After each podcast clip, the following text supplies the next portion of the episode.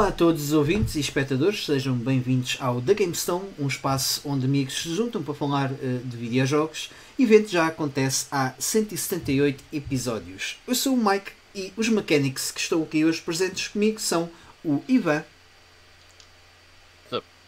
o Carlos Hello. e o mechanic Ivo. Alô, malta. Boas noites a todos. Uh, antes de Boas dar noites. início uh, aqui ao hum, programa, gostava de só de chamar a atenção que também estamos disponíveis no Anchor e Spotify. Tenho dito que temos estado disponíveis em todas as APIs e plataformas, mas isso não tem sido verdade porque o Anchor, por algum motivo que desconheço ainda, não está a distribuir para uh, outras uh, plataformas, como o Apple Podcasts, por exemplo. Uh, mas estamos por lá, caso queiram ouvir-nos em formato áudio. E para quem nos ouve em formato vídeo, uh, tentamos ser regulares aqui pelo YouTube, aos domingos pelas 10 da noite, mais ou menos. Hoje conseguimos começar um bocadinho mais cedo. Uh, e como sempre, vamos dar início a este episódio com o Ivan a trazer-nos as notícias de outros tempos. Let's go Alright. back in the day! Então, para o nosso Back in the Day de hoje, vamos voltar até 1999, eh, quando um senhor chamado, controverso, Billy Mitchell, eh, conseguiu um recorde. Epá, mas o recorde é realmente impressionante. Este senhor, então, em 1999, eh, em Wires Beach, Wears Beach, something like that, em New Hampshire, foi a primeira pessoa, ok, primeira pessoa, não me admira ter sido a primeira pessoa, a conseguir uma run perfeita no Pac-Man. O que é que isso significa? Já lá vamos. Eh, e essa run, essa run perfeita, estás lindo, mate.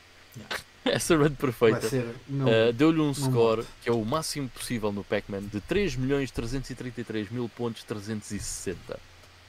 E o que é que é uma run perfeita?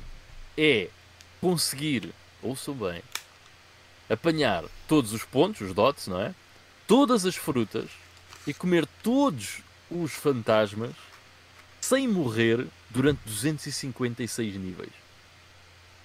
Damn, son. E comê-los todos quatro vezes, um para cada ponto grande. Yep. Yep. Ok. Damn. Impressionante. e, são, e são esses níveis porque, entretanto, o jogo depois começa a ficar com problemas, com glitches de memória e o câncer por ali para a frente. Yeah. Não, senão tinha que ser mais. Pá, bem engraçado. Ah, o Billy Mitchell, entretanto, epá, o Billy Mitchell é um grande personagem e tem tido vários ah, problemas por ser uma grande, um grande personagem, um bocado idiota. Mas, bem, o gajo conseguiu algumas coisas engraçadas. Houve alguns recordes dele até que foram revogados. Ah, porque não. Depois descobriu-se que era, que era fake e não sei o quê. Pois Mas- porque ele usou alguma. Não é, não é bem que fosse fake, mas ele usou coisas que não deveria. eh, Não devia. yeah. É Yeah. tipo um bocadinho o, o Lance Armstrong. Era um, era um atleta espetacular, mas pronto. Só que Yeah. com catch. Uh, depois, vamos a dois anos depois, a 2001, uh, para o lançamento aqui na Europa do Onimusha Warlords para PlayStation 2, que é conhecido uh, como o Resident Evil com samurais. É um jogo Yeah. da, da Capcom, um muito bom jogo da Capcom, diga-se, um, que tem basicamente a fórmula de Resident Evil, portanto, o- os pre-rendered backgrounds, o- os puzzles e isso tudo, mas com samurais e demónios.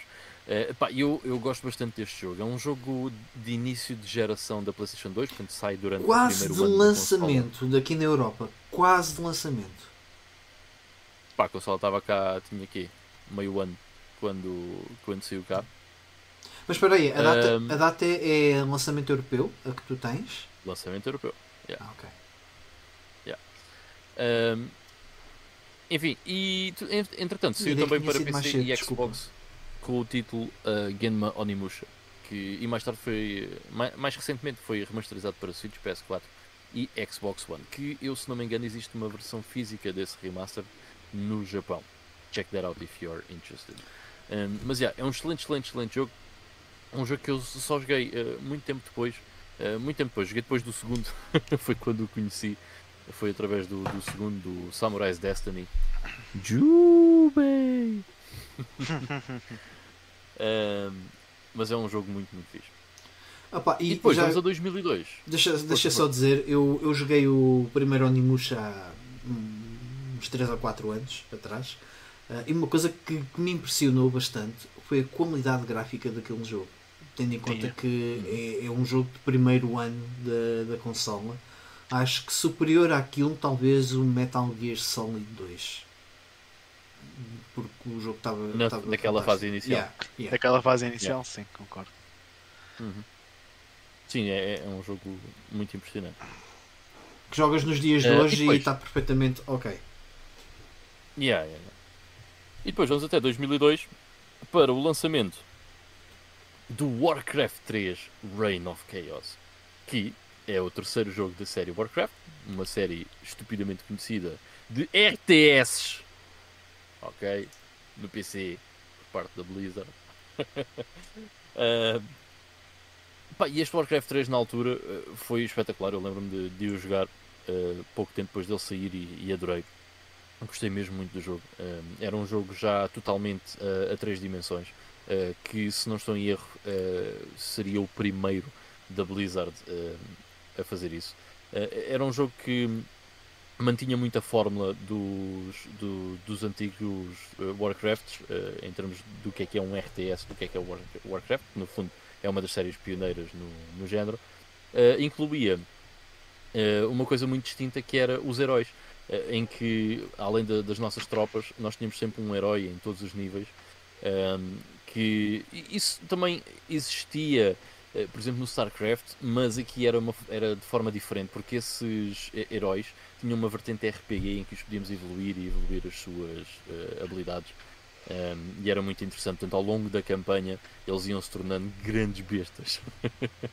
era muito fixe. E depois ehm, teve a expansão, o The Frozen Throne, Uh, É. mais tarde, que também era muito fixe. Este Warcraft 3 lembro-me de ter uma história brutal. Uh, cutscenes incríveis para, para a altura, portanto, para 2002. Tinha umas cutscenes mesmo impressionantes. Um, este sai em 2002 e a expansão do Warcraft 2, que é o Beyond the Dark Portal, sai em 96. Portanto, há aqui um gap de 6 anos entre o Warcraft 2 e o Warcraft 3. E eu lembro-me perfeitamente de, numa revista uh, de Super Jogos, se não me engano, de 98, ter uma, um pequeno quadradinho a anunciar que estavam a trabalhar em Warcraft 3.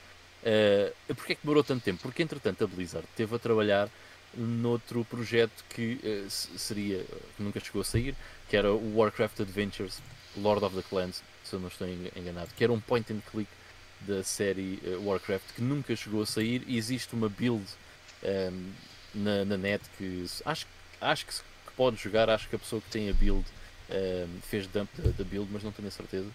Um, mas enfim, nunca, nunca chegou a realizar-se, tal como o StarCraft Ghost, algum tempo de- depois disso também nunca chegou a ver a. Não a sabia disso. Interessante. uh, do Warcraft pena. Adventures. Também não. Yeah. Mas foi pena. Podia ser fixe. Yeah, yeah. Era muito fixe. Epá, e eu lembro-me de ter um demo uh, de uma revista, se não me engano era da Micromania. Não tenho bem certeza, mas se não me engano era da Micromania. Uh, e nessa revista tinha, o CD tinha um vídeo, uh, tipo trailer do Warcraft, do Warcraft Adventures Lord of the Clans. Uh, e aquilo parecia muito, muito, muito, muito fixe. Uh, Foi pena não, não ter chegado a acontecer. Uh, a- Blizzard, eu lembro-me da Blizzard ser conhecida também por ser uma empresa muito perfeccionista nos jogos que fazia.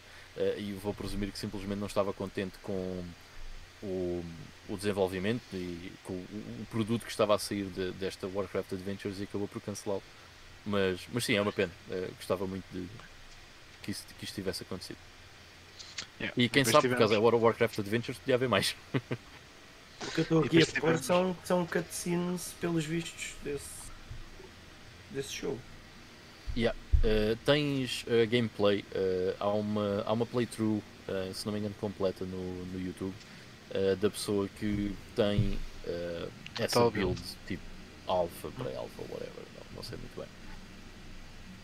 Um, enfim, uh, mais uma coisa interessante sobre o Warcraft 3. O Warcraft 3 uh, uh, também foi muito popular na vertente online, como era normal, o seu multiplayer pela plataforma Battle.net, que era a plataforma online da Blizzard, que estava presente em todos os jogos deles, Diablo, StarCraft, Warcraft 2, por aí fora.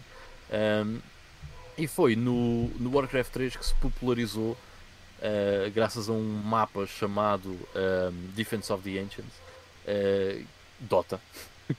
Era isso que eu ia, que eu ia. MOBAs.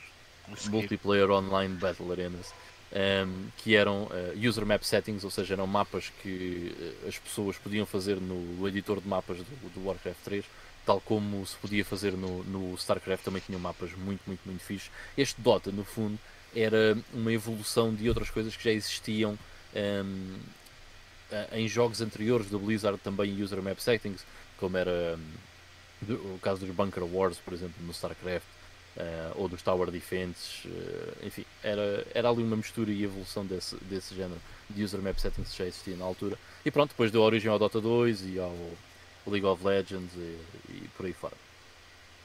Eh, portanto, yeah, muito influente em muitos aspectos o Warcraft 3. E para o nosso Back in the Day, that's it. Alright, alright.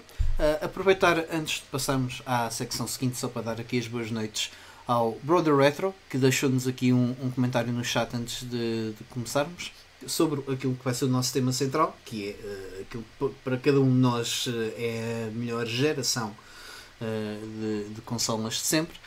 E também dar aqui as boas noites ao, ao João Dias, que também já está aí no chat, obviamente fazer-vos o convite para, para participarem e darem-vos o vosso input à medida que também vamos fazendo aqui o nosso programa.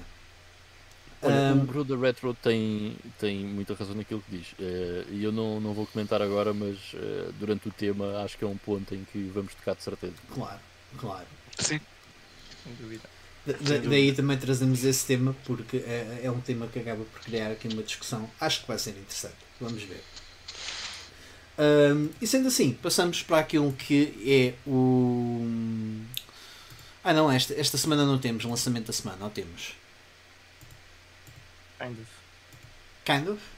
Ok. Era, o- era o DLC do, sim, sim. sim. do Cuphead. O Delicious Last Course. Basicamente é isso.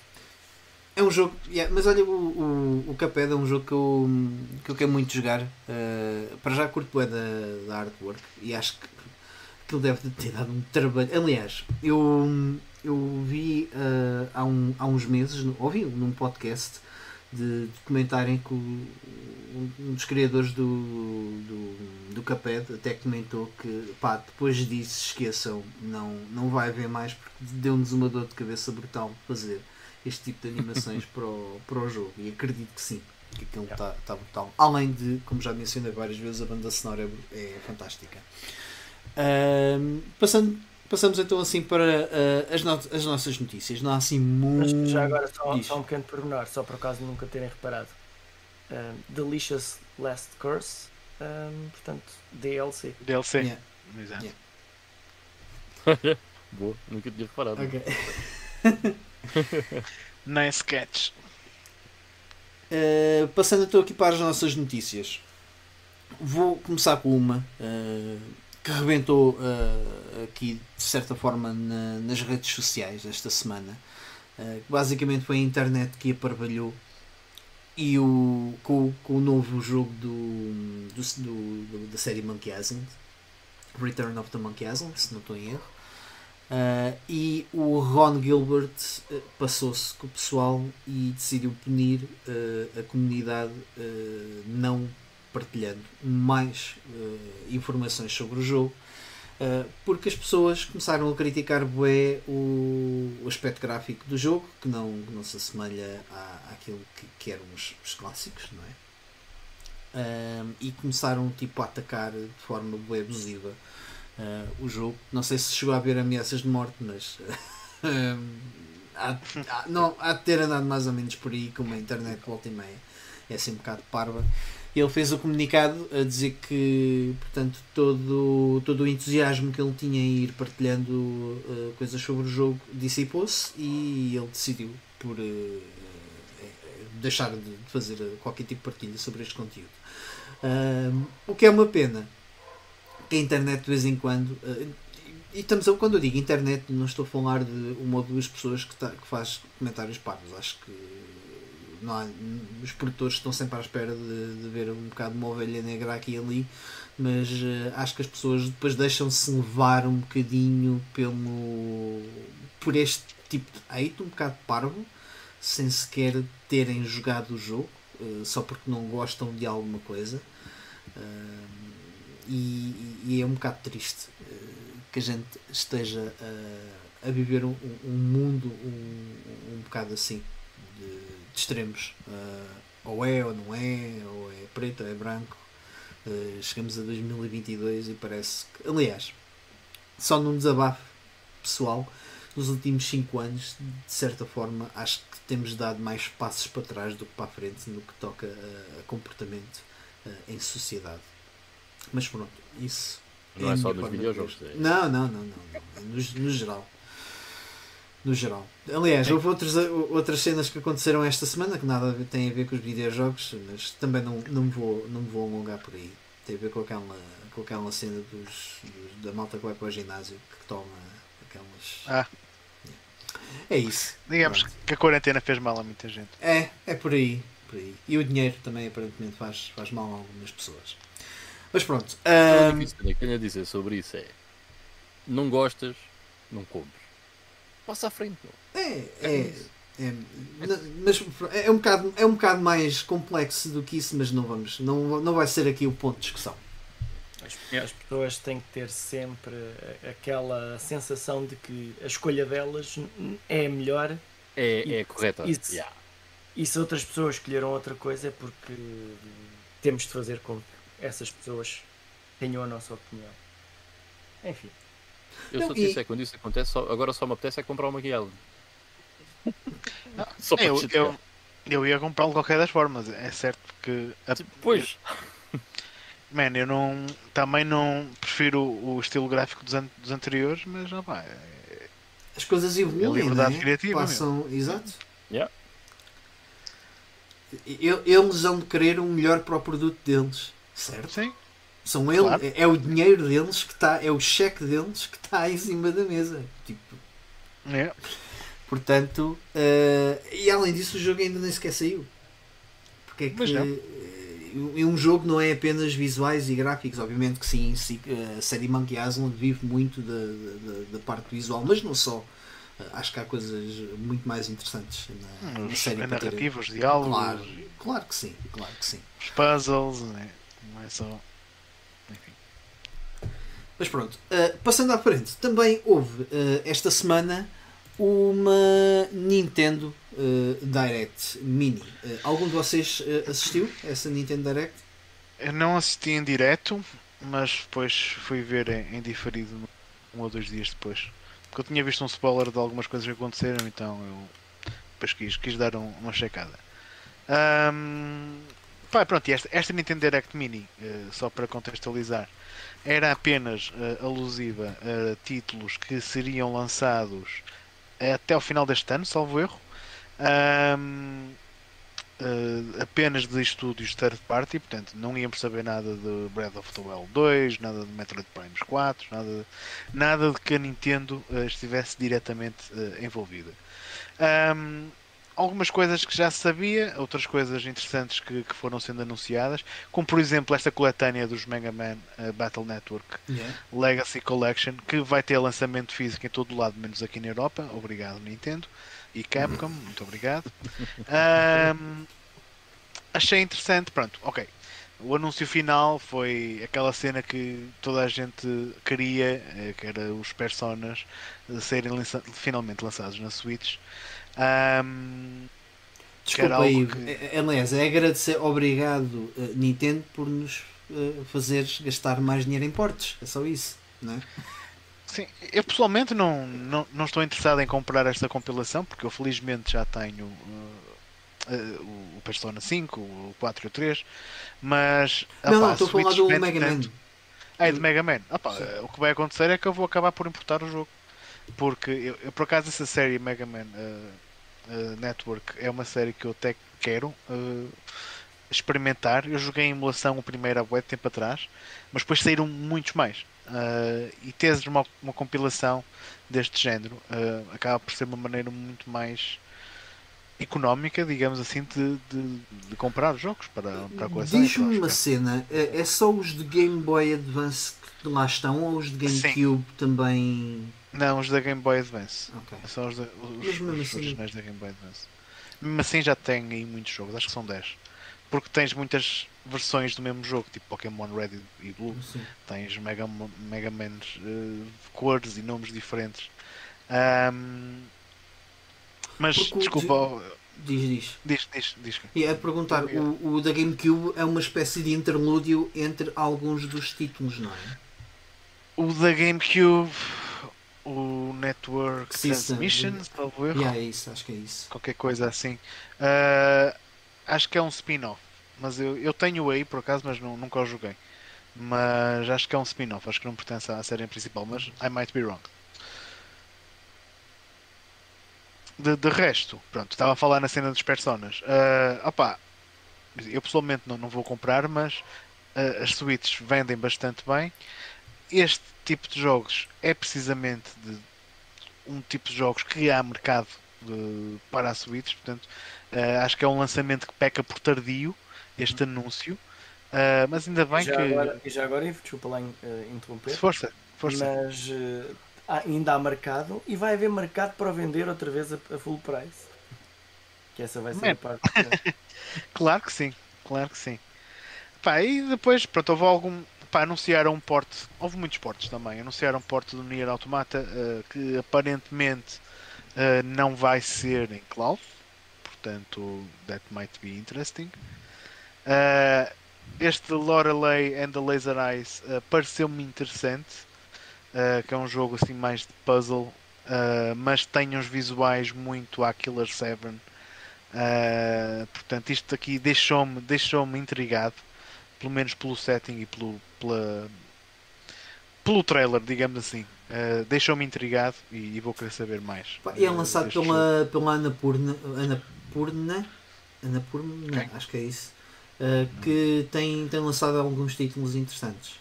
Enquanto editora, ou seja, acho que eles até têm Ah, um, um ok. catálogo de. uh, Ou seja, uh, curado, ba- bastante bem curado uh, por parte deles. Hum, ok.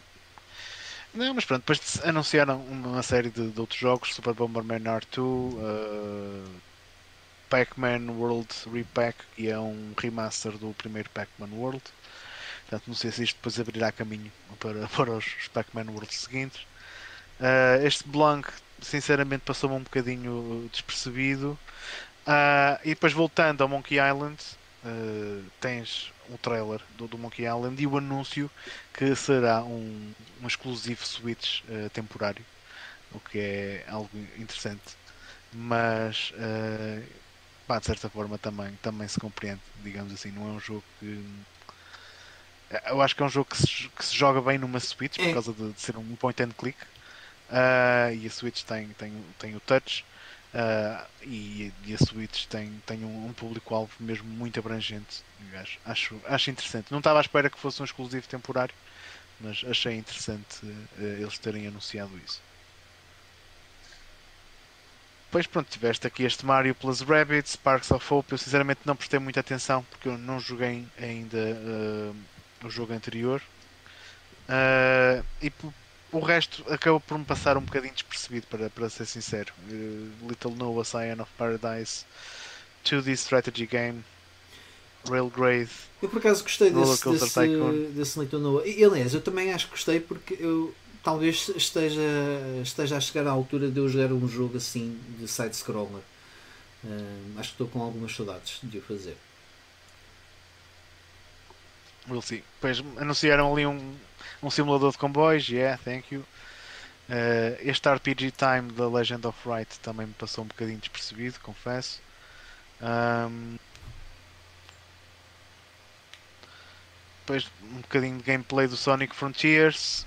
Portanto, continuo de pé um bocadinho atrás uh, neste, neste, nesse, nesse Sonic, mas vamos ver o que é que, que, é que a SEGA vai Ah, olha, por acaso não, vai não adicionei nas notícias, mas vi assim por alto que um dos produtores da, do Sonic Frontiers veio, veio dizer que hum, o jogo não é um, open world, mas sim mais uma. Ou seja, uma espécie de Mario 64 em que existem vários hubs ah, e há pequenos mundos. É uma coisa mais minimalista, não é assim tão, tão expansivo. Eles quanto- chamam-lhe Open Zone Gaming. É, Hum, mas Chelsea. Palavra pomposa para dizer Uhum. our game fucking É. sucks.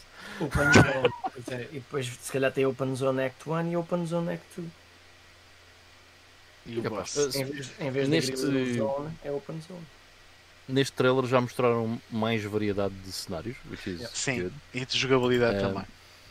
Yeah, eh, porque no primeiro trailer, uma das cenas que salta logo a atenção que toda a gente disse é que o Sonic parece completamente out of place, eh, não devia estar ali, Eh, e neste já não tanto em certos cenários. Mas vamos ver. Pá, anunciaram uma série de coisas. Este Disney Dreamlight Valley parece-me ser uma espécie de Animal Crossing, mas com personagens da Disney, portanto. Uh, de passar um bocado também despercebido também. Eh, falaram do Live Alive que eh, no, no dia do Direct anunciaram que a demo ia estar disponível para, para se jogar. Ahm, pá, é um jogo que eu por acaso quero ver se arranjo. Eh, foi, foi uma das grandes surpresas no, no último Nintendo Direct Uhum. mais a série que houve. Um, Doraemon Story of Seasons, uh, isto também passou um bocado despercebido. Minecraft Legends, sinceramente, também. Depois apresentaram o Dragon Quest Treasures, que eu já fiquei ali um bocadinho uh, com a pulga atrás na orelha, porque pareceu-me ter uma jogabilidade mais de Dragon Quest Monsters, na medida em que tu consegues recrutar monstros uh, para combaterem contigo. Portanto, é capaz de ser um spin-off interessante da, da série Dragon Quest.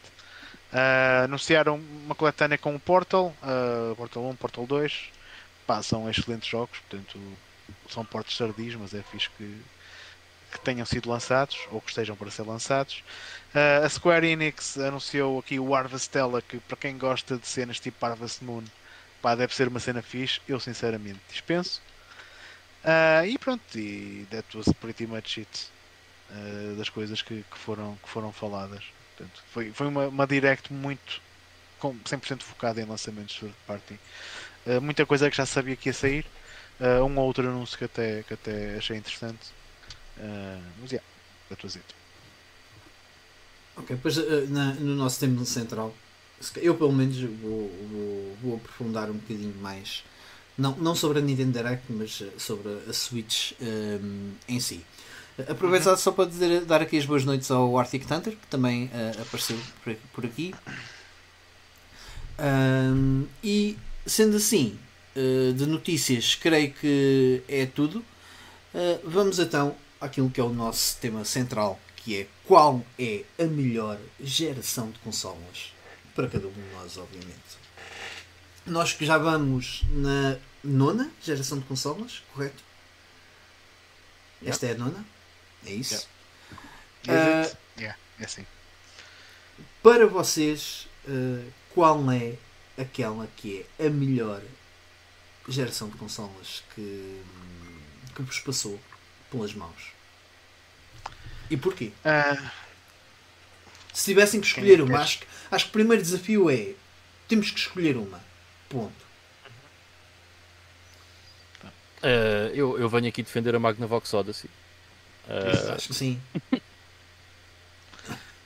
Portanto, o Ivan é, é a primeira geração, não é? Não, não, estou a brincar. Estou a brincar. Eh, epá, é escolher super uma- importante. eu- mas- É super importante, sem dúvida nenhuma. Ah, eu divido muito entre duas e eu acho que vai É haver aqui mais pessoal a dividir-se muito entre duas. Eu divido-me para aí entre umas 3 ou 4. Não, mas- Mas sim. Mas Sim, é. provavelmente a divisão vai ser entre aquela que para mim é que mais marcou e aquela que para mim é a melhor. Portanto, muitas vezes são. Right. Pronto. Vamos começar pela Mas há, melhor. há uma cena interessante que é. ah, eu também pensei qual é que é aquela que hoje em dia ainda me dá mais prazer de jogar, não é?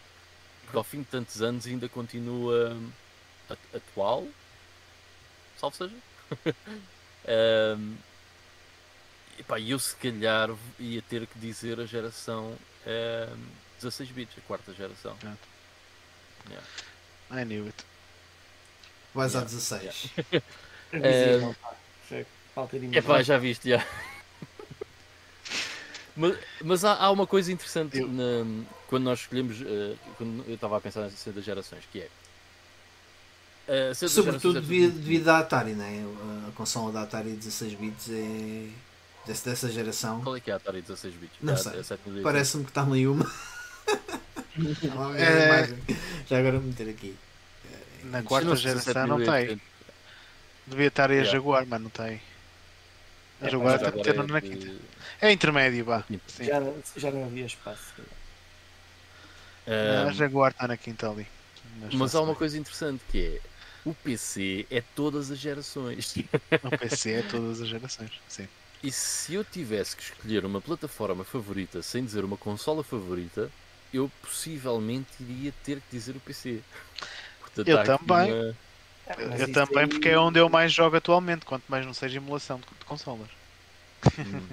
Isso é batota. Epá, eu, eu fui isso é muito... que é cons- a geração de consolas e não a geração de PC. Sim. Né, mas. Sim, Vai, sim, eu vou exatamente, deixar- exatamente. se calhar deixo o Ivan terminar o argumento dele e depois também vou, vou defender um pouco o meu Não, é- também. Eu, eu ia só dizer, porque hoje, durante, hoje em dia, durante hum, principalmente a segunda metade dos anos 90 e os, os primeiros anos dos 2000, não é? Hum, eu acho que muito do, daquilo que eu joguei foi no PC. E muitas das minhas memórias estão no PC. Hum, se bem que eu tive sempre consolas da geração corrente uh, durante esse período, mas o PC é estupendamente importante. Mas pronto, eu acabo por escolher uh, possivelmente aqui a, a quarta geração, portanto, tipicamente conhecido como a geração dos 16 bits, Um, pá, principalmente por causa de três coisas, que é um, Mega Drive, a Super Nintendo e a Neo Geo está nessa geração também. Uh, também temos a PC Engine nessa geração, mas foi algo que eu tenho menos ligação uh, de todas, é que eu acabo por ter menos ligação. Um, mas as outras três consolas principais vá, desta geração são absolutamente incríveis. São três São incríveis, pilares de, de videojogos. Uh, uh, todas por motivos diferentes, o que é bem interessante. Um, mas eh, lá está, eu hoje em dia é para mim mais difícil voltar à geração de 32 bits ou de 128 bits quando vou jogar qualquer coisa do que à de 16. Eu, eu acho que quando vou à de 16, primeiro há sempre um sorriso na cara, certo? Eh, e depois a, a pixel art que de, de 16 Exato. bits é, é linda. É linda, linda. É linda, linda. É muito atual. É, é, é. Eu também, também acho que É. sim. Continua a ser, sim. Yeah, Ah, yeah, yeah.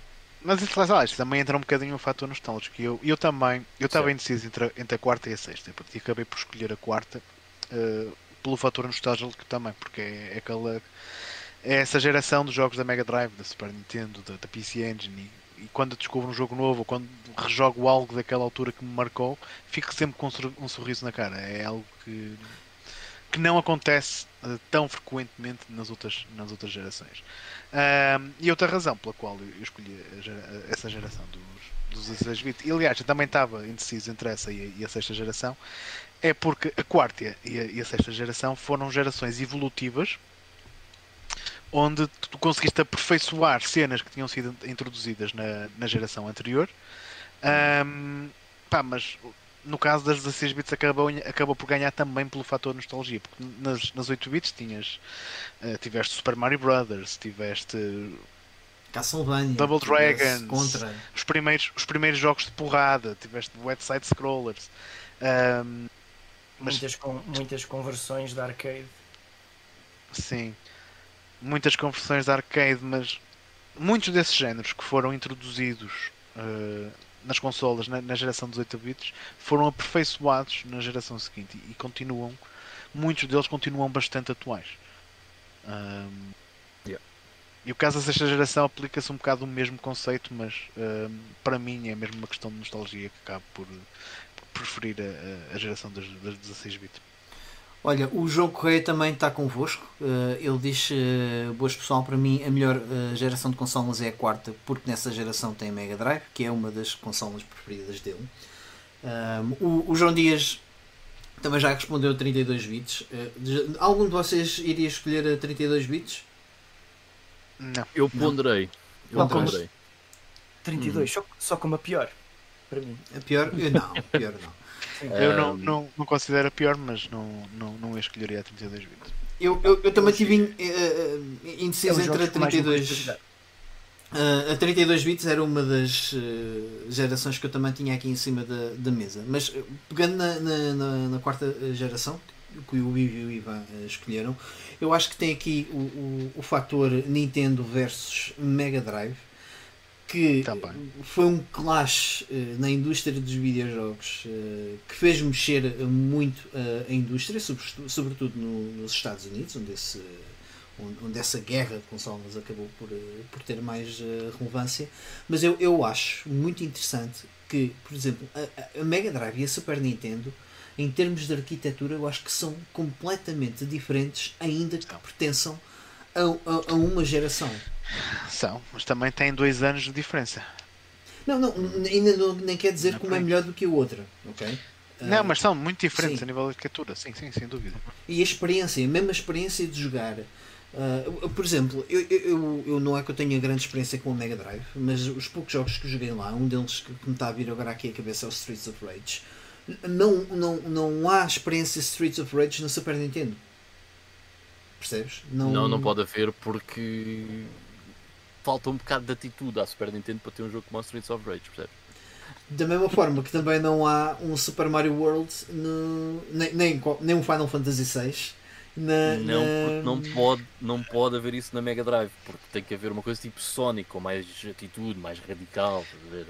Não é um Final Sim. Fantasy VI, mas é um Phantasy Star 4 que eu estou sempre a, a bater no ceguinho e acho que toda a gente devia jogar. Se gostam de RPGs Igual. 16 bits. Não está mas- muito atrás. Está, está atrás, mas não é. Sim, não é não, muito atrás. muito atrás. Então vai, tens um Final Fantasy VI, tens um Chrono Trigger, tens um Secret of Mana, posso continuar? Mas- ou- Podes continuar, mas estás-me a dar razão de qualquer das formas, porque Sim, essas sim. séries foram introduzidas na geração 8 bits e foram aperfeiçoadas na geração seguinte.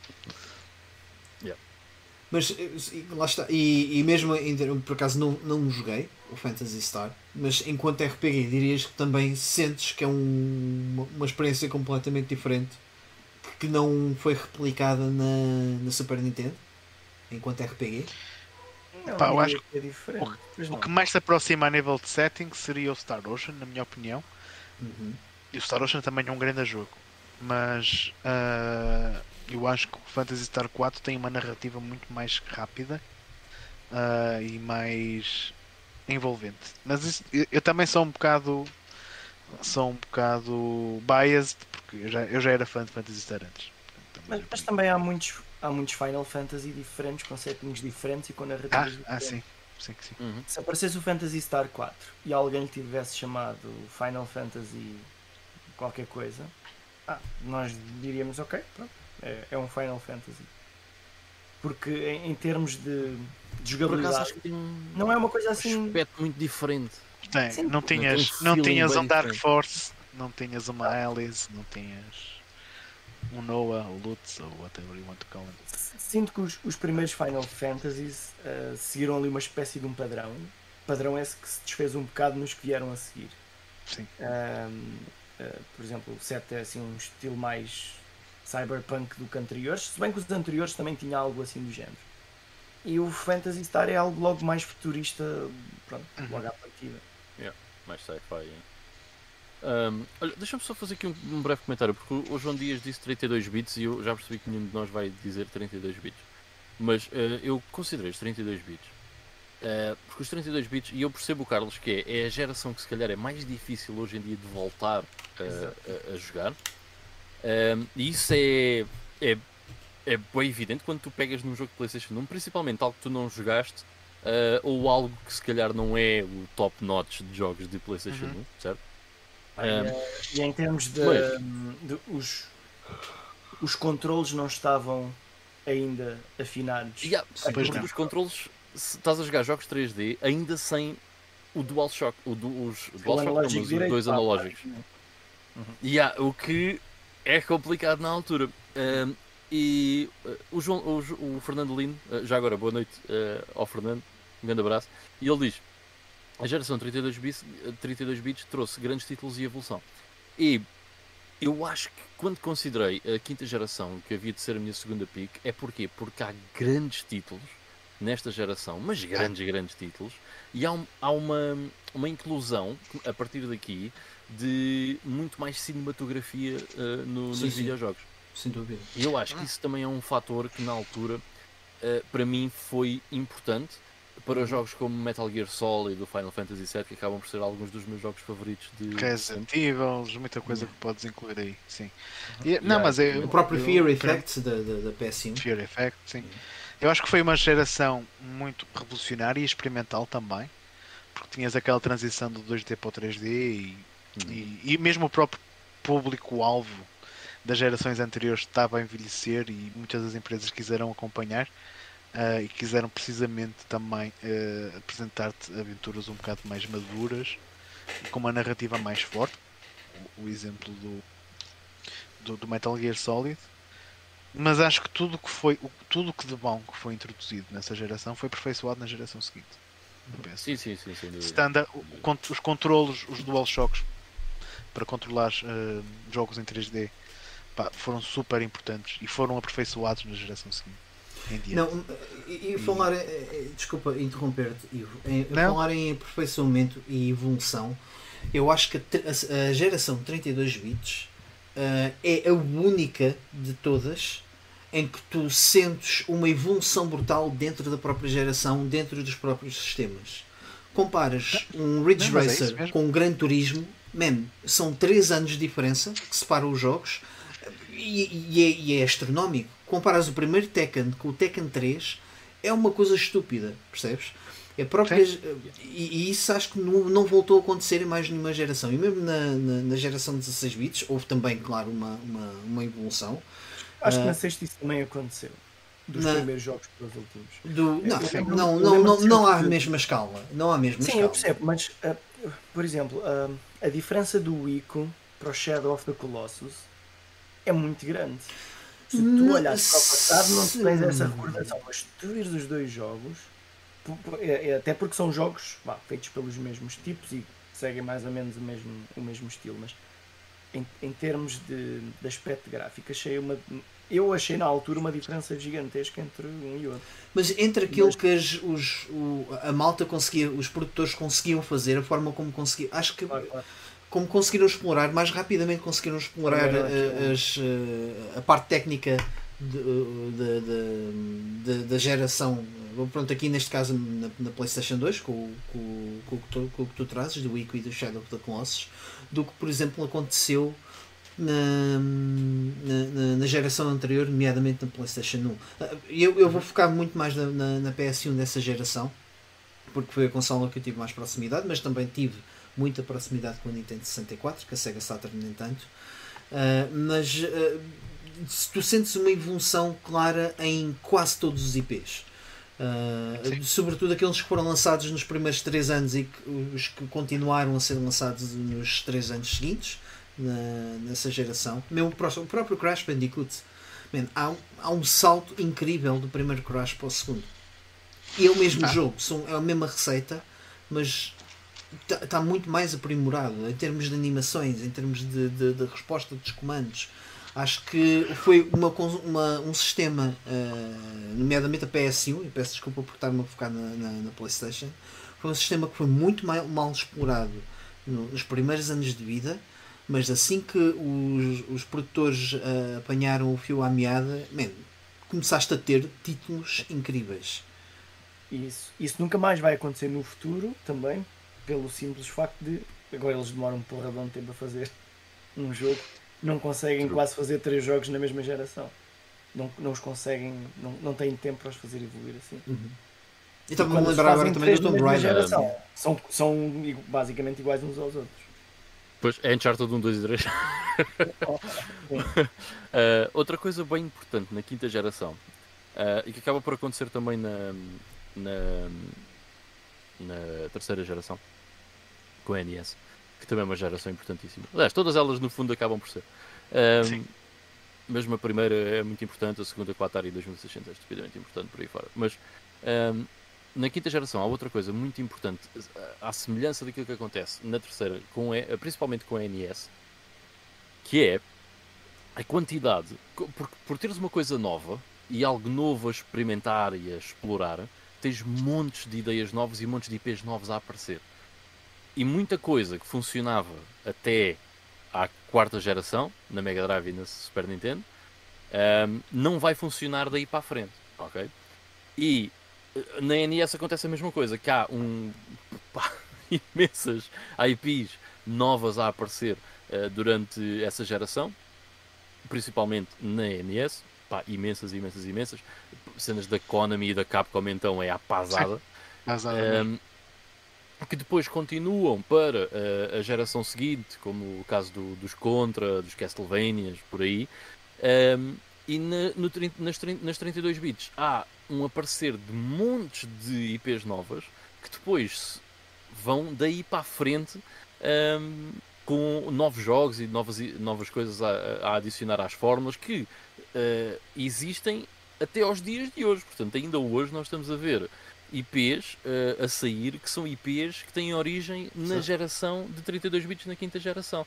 Não podemos dizer o mesmo lá, olha, para um Contra novo, ou para um Castlevania novo, que infelizmente, mas pronto, isso já é por outros motivos. Sim. Mas, mas ainda hoje vemos repercussões daquilo que foi, uh, uh, daquilo que era novo e daquilo que foi as experiências que, que se fez durante a quinta geração. E isso também é estupidamente importante. E, e, há uma coisa que talvez possa tornar a geração de 32 bits um pouco menos uh, interessante, se calhar em relação a outras, que é o que foi o, o rápido domínio da, da, da, PlayStation em relação à concorrência.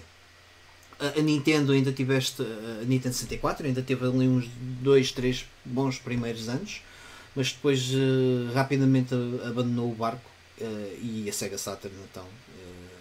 Aliás, a Sega Saturn lança a Dreamcast yes. a geração seguinte muito cedo porque. Se bem que eu, quando era miúdo, não sentia essa cena, estás a ver?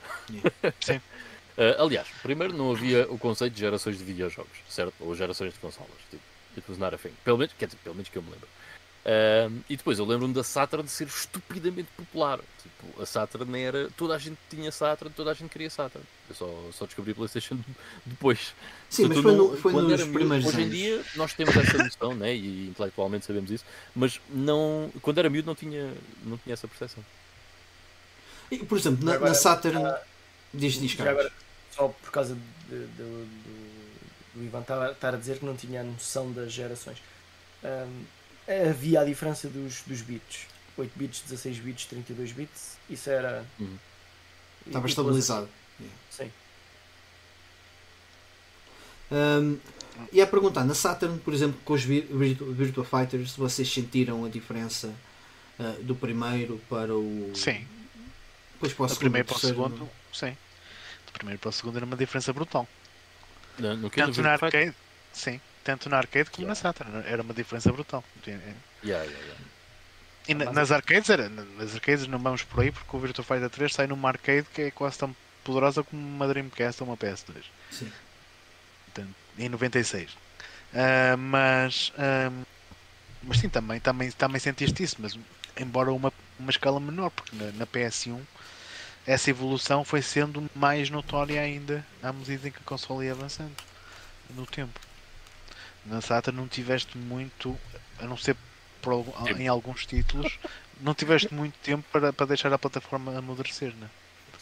Não houve tempo e o pessoal também não conseguia aproveitá-la tão bem porque não era não. fácil, pelos vistos, criar não. algo para, para ela. Yeah.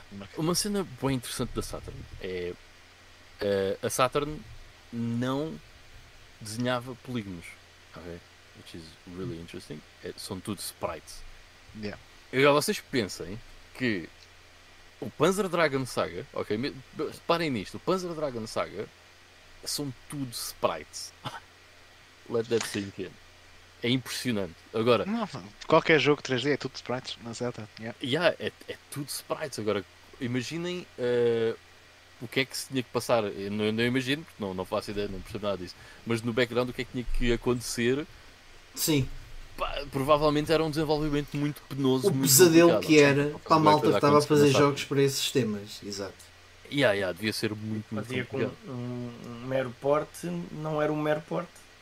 Mas, mas, já a própria Nintendo não, 64 também era um bocado estranha em termos de arquiteturas, porque era uma consola eh, pronto, de 64 bits eh, e é a nossa ideia, eh, aquilo para o público seria é uma consola que é duas vezes mais potente que uma Playstation ou que uma Saturn e na verdade não é isso não. que acontecia. Uh, Notava-se que havia ali coisas em que eram melhores, o, o processamento e tudo mais. Uh, a Não, fluidez. tu no- notavas- o que tu notavas de melhor na, na, na, na- Nintendo 64 era a definição dos, de- das personagens. Não, os polígonos, eles tinham mais polígonos, não estavam tão quadradas, tão pixelizadas, Uhum. mas depois tu não tinhas espaço no- nos cartuchos para meter texturas de qualidade Exato. Nos, nos, nos jogos. E eles acabam por ficar mais feios no, no final de contas porque era, era tudo cores primárias e pouco Ou não mais. de tão texturas. E depois tem, tem aquele, aquele aspecto meio, sei lá, vaselina, né? De, parece assim, o ecrã assim meio sujo, empoeirado, não sei. Mas bocado isso, estranho. isso também, isso também é porque aquilo corre numa resolução muito, muito baixa para a altura. Já mesmo para a altura já te corre numa resolução muito baixa. da, da reutilização de, de reutilização do, do próprio. Como é que é de explicar? Há muitos jogos da Nintendo 64 em que andamos no mesmo sítio a fazer coisas diferentes. No Mario 64 and- Uhum. fazemos várias vezes o mesmo nível. Sim, eles tinham que reaproveitar ao máximo. Sim. No GoldenEye acontecia a mesma coisa. Havia lá várias missões que, portanto, que- em que tínhamos de andar lá. Um, sei lá, o, Duck- o Donkey Kong, o Banjo Kazooie. Portanto, era como se fosse um mundo mais pequenino, mas em Sim. que havia mais coisas para fazer em cada, em cada nível. Exato. Uhum. Notava-se Era- notava era as limitações, não é? Sim, Notavam- Notavam-se Yeah. bastante bem as limitações. Por isso pá, por isso- lá está. Mas isso também, isso também te levava a, a cenas de a decisões de game design que, que tinham mesmo que tirar partido das limitações e das vantagens de cada uma das consolas. E é engraçado que a partir da dessa, dessa geração daí para a frente, essas diferenças foram sendo cada vez menores. yeah. sim. Tu hoje em dia praticamente não distingues um jogo de uma PS5 de uma Xbox. Sim, sim, sim. sim, Cenas. sim. percebes? E até a geração dos 32 bits era algo que tu conseguias entender mesmo o dia para a noite. Sim, era, Umas era, razões. eram, muito dispares entre, entre Muito dispares, sistemas. sim. Eh, Eu acho que ainda foram dispares. Um jogo que tu não conheças, mas diga que console é que é este jogo? Sabes que é de quinta geração, tu facilmente dizes, ok, é de Saturn, é PS1, Yeah, yeah, é yeah, yeah. Nintendo 64, é bem engraçado. Consegues identificar os sistemas, nem, nem precisas conhecer o jogo, é verdade. É verdade. Yeah, yeah, yeah, yeah. Só Ahm, pelo aspecto do jogo tu consegues dizer, epá, é disto, disto, tudo aquilo. ah, já agora, Carlos, tu ainda não disseste para ti qual é a melhor geração. Não disse e ainda ninguém falou dela durante esta conversa. Então, a que eu acho não é que seja mais marcante para mim, É isso, mas é melhor. É melhor. mas eu acho que é melhor ou mais importante. E eu sinceramente eu diria que é a 7, a da PlayStation 3. da E Xbox sério, 360. essa para mim é, é, essa, é essa é, pior. menos interessante para mim. Para mim também. Mas Também eu para mim, consigo, eu eu Portanto, Não, consigo isso é bom, isso é bom, por Tudo. favor. Sim, sim, Por sim, mas para mim é tudo consigo cinzento, tudo castanho. E castanho. Certo, certo. Yeah. Então, ahm, Eu Isto ia, parece-me-.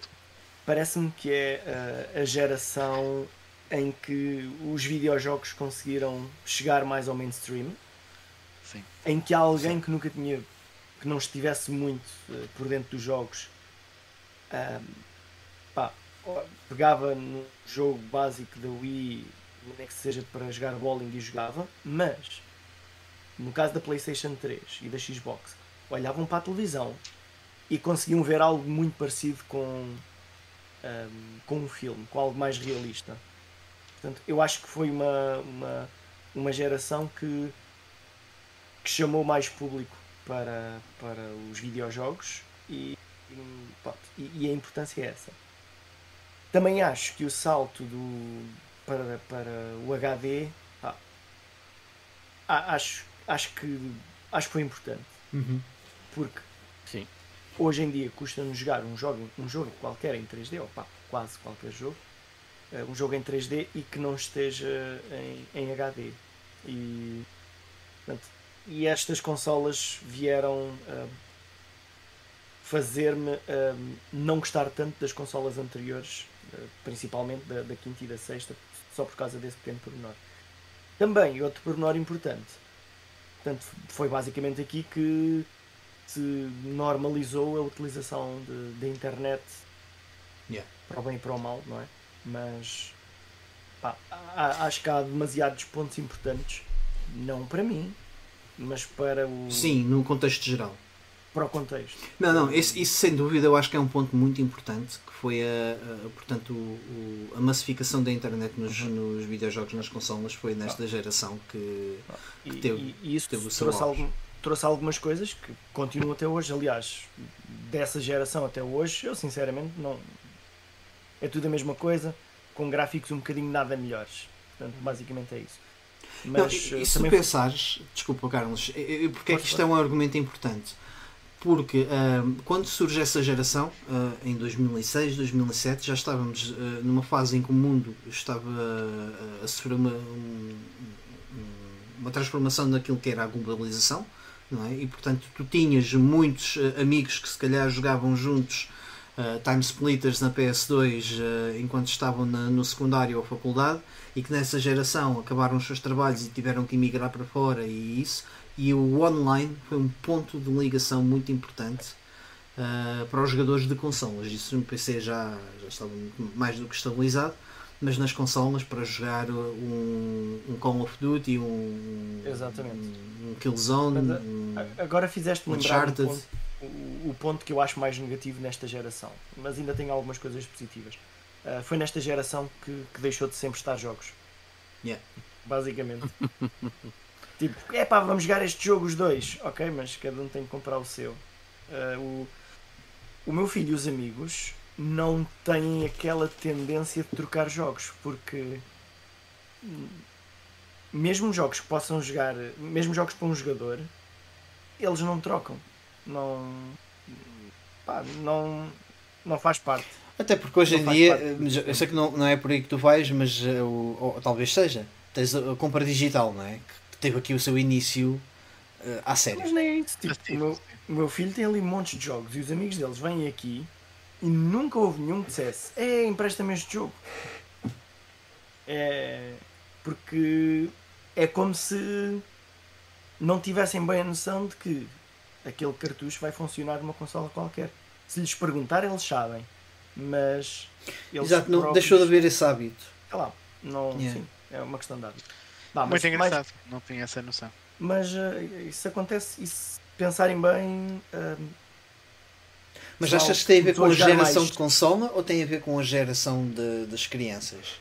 tem a ver com a geração das, das crianças e as consolas que também acabam por dificultar isso. Bem, também tens outra coisa, Carlos, que é as coisas hoje em dia. Duty com os amigos, toda a gente tem que ter o jogo. Sim, mas hoje em dia as coisas também são muito mais acessíveis e, portanto, a necessidade de pedir emprestado é menor, no sentido em que pá, os- mais rapidamente os pais conseguem comprar o jogo. Ou...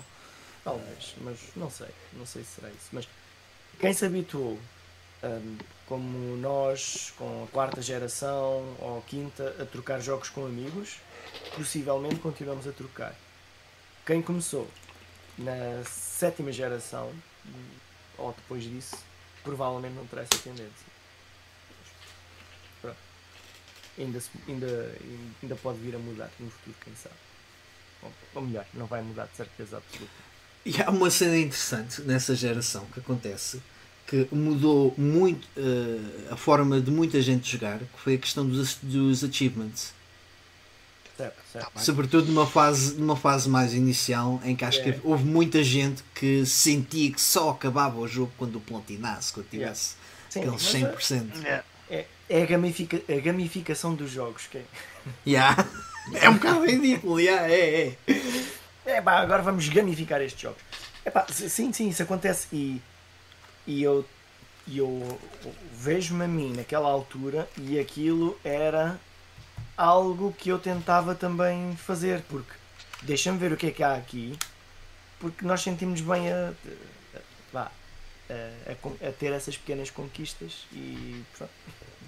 coisas que os jogos já tinham há muito, muitos jogos já tinham isso há muito tempo, mas não naquela forma em De que era para os outros quase. verem.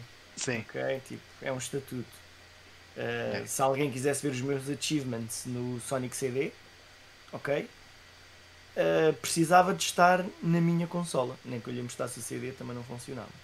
Uh, e, e eu tenho grandes achievements no Sonic CD da Mega CD, meus amigos. Não sei se, se têm bem essa noção, mas. é que, na Pá, verdade, olha, já- Champion. E já se perderam com o sentes, tempo. Uh, à semelhança de, de- das gerações que já aqui falámos, sentes aqui ainda em relação. Bem, à Wii, à Wii sentes certamente, mas em relação à Xbox 360 e PS3, uh, diferenças entre, por exemplo, versões do mesmo jogo ou, ou jogos? Consegues olhar para um jogo e pensar uh, isto deve ser 360 ou isto possivelmente é PS3? Para mim é tudo igual. É para- Já sentes? Em termos de arquitetura, sabemos que não, até que porque a PS3 também foi um pesadelo para os, Não, para mas os produtores. sim, Mas- mas no caso, no caso ah, dessa geração, a maior parte dos jogos multiplataforma eram desenvolvidos para a 360 e portados para a PS3. Na 360 era sempre um bocadinho melhor. Mas na prática, se eu tiver que comprar um jogo, eu compro o mais barato. Ah, sim. yeah. Só isso. Sim, se tivesse as duas plataformas, claro que sim. Sim, sim.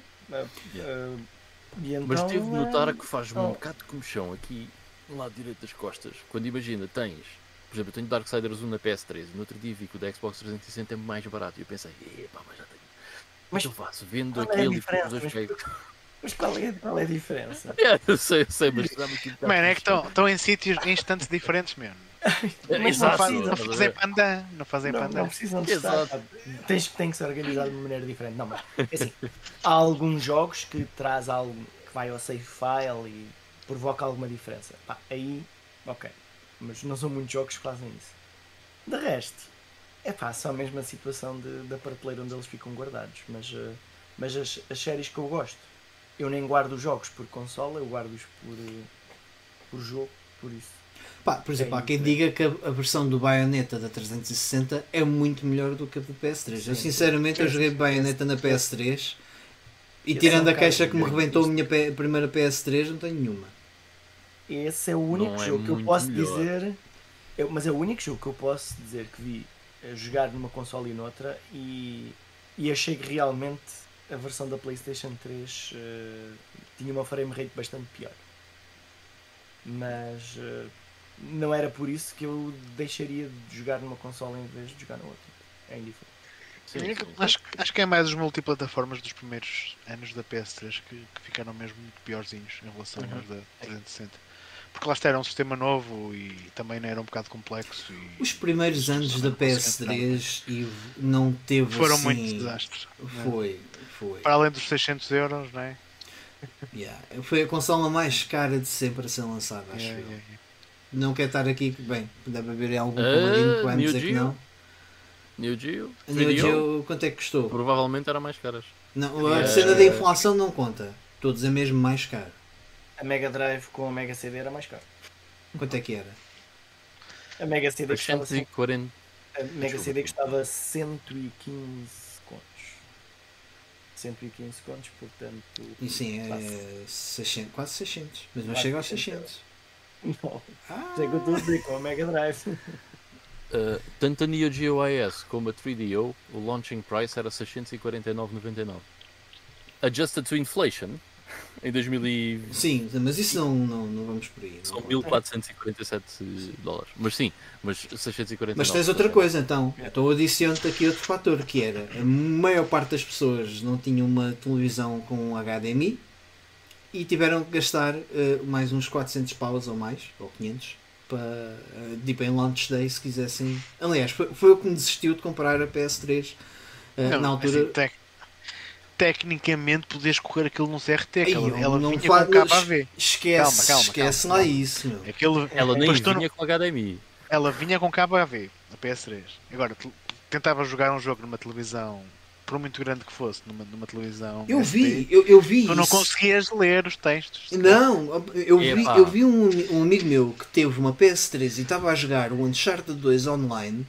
Ele não viu, ele levava tiros de gajos que não, não estavam visíveis, meu. Esquece. É, isto Eu lembro-me eu lembro-me de não conseguir ler uh, As- as as letras dos menus no Assassin's Creed, uh, porque eu durante pelo menos dois anos uh, tive a PS3 ligada ao CRT.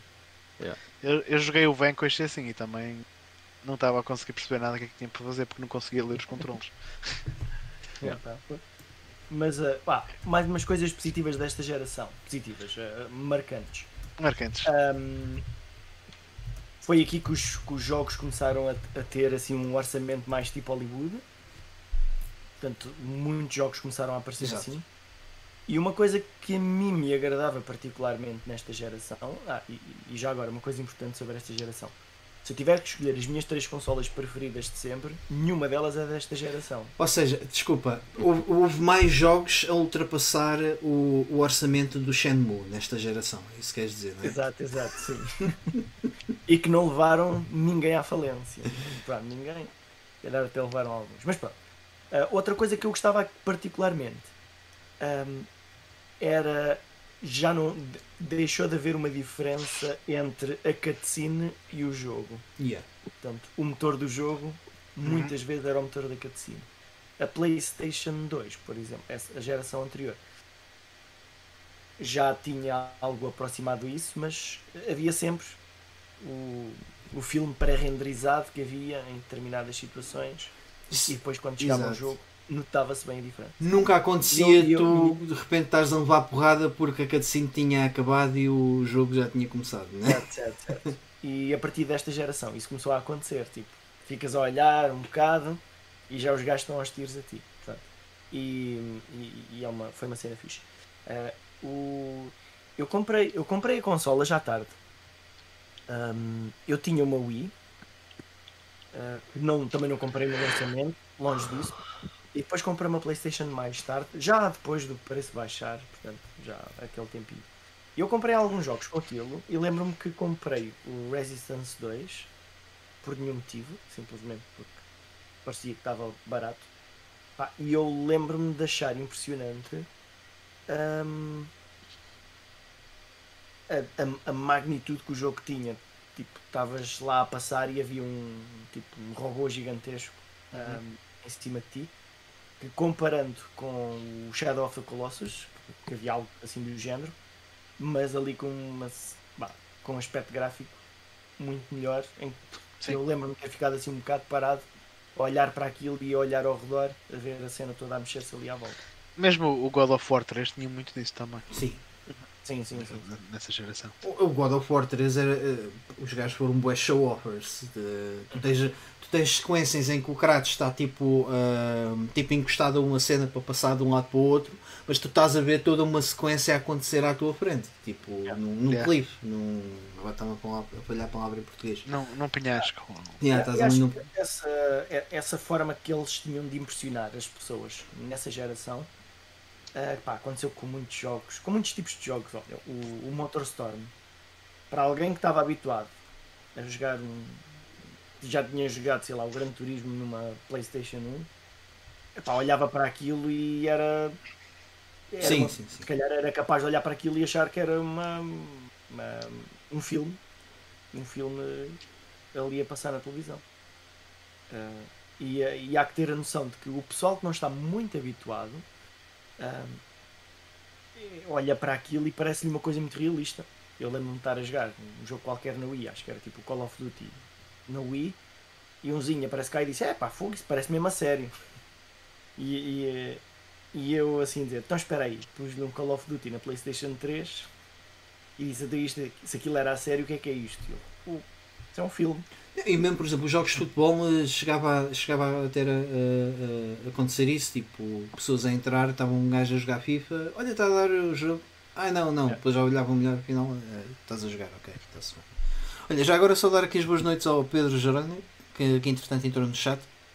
Ah, participem ah, aí pelo chat, digam aquilo que são as vossas ah, gerações favoritas, mesmo que não sejam as nossas, nós teremos todo o gosto em, em passar por elas. Ahm, não sei se irias acrescentar mais alguma coisa dessa geração, Carlos, ou, ou Ivo ou ao Ivan. Que senão Não. eu ia, ia àquela, que é, aquela que eu acho que é melhor. Dessa geração, não. Ah, acho, que foi, acho que foi super importante em muitas coisas, mas no fim de conto, o que- no fim de contas, o que realmente interessa são os jogos. Ah, e acho que essa geração tem muita mediocridade também. Tem muita cena fixe, mas também tem muita coisa Eu, que. eu não digo que seja um Ficou parada sabes? Eu, eu, eu não vou tanto por aí. Eu acho que é tudo um bocadinho mais do mesmo. É mais. ah, como é que é dizer? É tudo Sim, muito é- igual. ah, Não se, Sim, é percebes? tudo chapa assim. Sim. Eu senti Pá, foi eu- mais eu- isso. Bem, mas pegaram Eu, muitos cena- jogos que o pessoal já gostava e pronto, e era vers- uma versão HD já melhorzinha.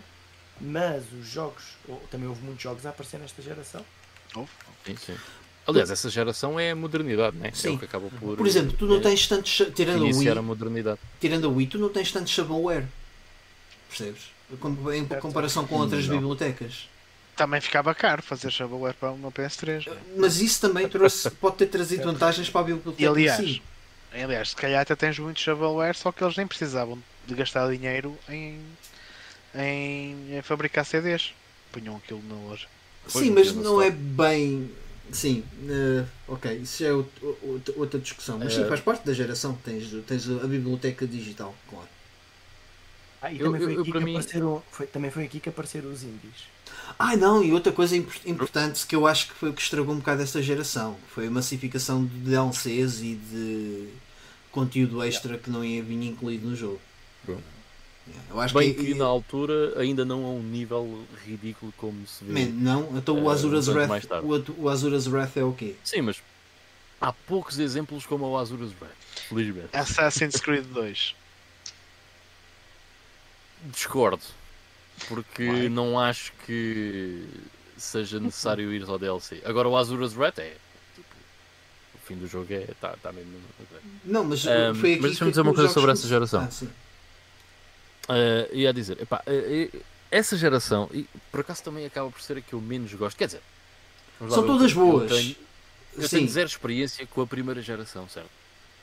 Acho que todos nós acabamos por Sim. ter muito pouca, mesmo com a segunda, eh, muito pouco. Mas ehm, esta acaba por ser eh, a que eu menos gosto daquelas que eu tive ehm, ligação enquanto existe, certo? Ehm, e há uma coisa nesta, nesta geração que para mim eh, é o que me faz ter um bocado um sabor amargo que é, há, há grandes jogos nessa geração, tipo Mass Effect, tipo, coisas desse género. Há, há jogos incríveis nessa geração. Mas, como vocês há bocado disseram e bem, os jogos nessa geração, devido à popularidade na altura da Xbox 360 e também ter sido a primeira consola a sair no mercado e de ser mais fácil programar, passam a ser desenvolvidos maioritariamente ahm, para a Xbox 360. E começa a haver um, um shift que não aconteceu noutras gerações. Porque desde 1983, certo? Que, ah, bem, 78, mas vá, 83, em termos de consolas, que o desenvolvimento de videojogos é, é japonês, é tipo, são jogos japoneses. Yeah. A, maioria, a maior parte dos jogos que eu jogava eram jogos japoneses. E a partir daí, começa a haver muitos jogos desenvolvidos em específico, em que o target específico é o mercado americano. Epá, e isso estragou muita coisa. Mesmo ah, até no Japão, na- não é? Durante essa geração. Mesmo até no Japão. Até porque não saíam de lá coisas como deve ser. Tens, tens o caso da Capcom que é gritante nessa geração. Exatamente. Exato, É, Konami era. Capcom. Era a Capcom nessa E a geração. Konami, exatamente. sim, também. A Konami também. E, e man, mesmo quando tu vais olhar para. hum, Mas, ah, olha para a PlayStation. A PlayStation, durante a PlayStation 3, não tem aqueles títulos nipónicos, meu. Aqueles, aquelas Não. cenas tipo Kurushi e não sei o quê. Exato. Não há essa. Tens, tens um ou outro, tens o Catherine. e Um ou outro. Yeah. O Cat- mas o Sim. Catherine não foi feito pela Sony, mas. Yeah, tens, Mas é tens nipónico. Folklore e Sim. Demon Souls. São Tens coisas algumas coisas e lá está. Tens, tens jogos incríveis. Há bocado uh, disse o exemplo do Mass Effect. Pá, é um dos jogos que eu mais me lembro dessa geração, como um RPG. Uh, se- a saga é impressionante, pá, gosto imenso. E o Target é completamente uh, norte-americano, ok? Uh, é um jogo belíssimo. Mas faltaram nessa geração para mim uh, aqueles, os Devil May Cry, Sim. ok? Os Onimushas que vinham da PlayStation 2 e que chegam ali Os e, próprios Final Fantasies. por exemplo, epá, esse então nem se fala, né? Porque no fundo não existia um Final Fantasy nessa, nessa Não geração. existe, pá. Existem Final Fantasy 13, Uau! 13 2, Lightning Uau. Returns. Gostei mais do Tales of? Zestiria e eu não gostei do Tales of Zestiria. Mas- não, eu, eu, platinei esses três jogos. Os Final Fantasy. Sim, portanto tem que ser bons. Obrigado. Não, e, e, epá, e há outras coisas, que, por exemplo, os Uncharted são fantásticos, são uma série incrível. Mas esse, essa peculiaridade dessa geração, para mim, é o que me faz ter um sentimento um bocado amargo sobre, É, sobre essa geração. Eu, eu acho que isso tem a ver Falta- por falta dos, esses jogos. eh, acho que tem a ver com o tempo de produção que os jogos precisaram de ter. E, Uhum. e se calhar os japoneses estavam habituados a pá, eu vou ali um, durante um fim de semana e eu faço-te um jogo. E eu- Mas nem, nem todos os jogos precisam de ser grandes produções de Hollywood. Né? Mas eles quiseram fazer com que fosse assim porque Pois, era HD. Não é? Portanto, É. pelo mesmo motivo que na altura da PlayStation 1 o jogo que, tinha, o jogo que aparecesse tinha que ser em 3D. Não podia ser um side-scroller 2D porque senão parecia mal na altura. Agora, agora já damos mais valor. Mas eh, lembro-me que ainda há umas semanas, quando estávamos a falar dos jogos de lançamento, e vocês falaram de um jogo em particular, que na altura seria um jogo banal e que hoje já é um jogo melhor visto. era o Rapid Reload, não era? Sim, sim, aquele Ah, sim. que- eh, portanto, Ah, sim, sim. por causa disso. E, e não, ninguém ia fazer um jogo para a PlayStation 3 que pudesse graficamente ser parecido na PlayStation 1. Portanto, e por isso começaram Tinhas a tentar... nos indies só. Certo, Né? certo. E Certo, os indies mudaram um bocado isso e mostraram que afinal as pessoas também gostam jogos mais simples, mas as grandes empresas não estavam a, a fazer isso. Portanto, Aliás, tiveram, tiveram de arranjar um equilíbrio entre o dinheiro que gastavam num jogo e o tempo que demorava a desenvolver e a quantidade de pessoas que realmente o iam comprar. se calhar aquilo que o, o- o público eh, que o Ivan está a mencionar, eh, do- da malta que gostava de, de experiências diferentes, eh, mais fora da caixa, aqui no Ocidente, que, que perdeu-se porque o, o Japão de- deixou de ter a mesma relevância, eh, se calhar foi para os indies e, e- e pode ter sido um input porreiro para, para que os indies ganhassem algum tipo de popularidade na- nesta geração das consolas. Também, Sim. porque muitos, muitos indies eram, eram inspirados em jogos que o pessoal gostava de A jogar. essência, do, e a essência do indie é esse, é, é tipo, não, Esse- não, não, é, é um, é um jogo que é produzido e que não é pensado para as massas, que era uma coisa que era muito característica desta, desta geração.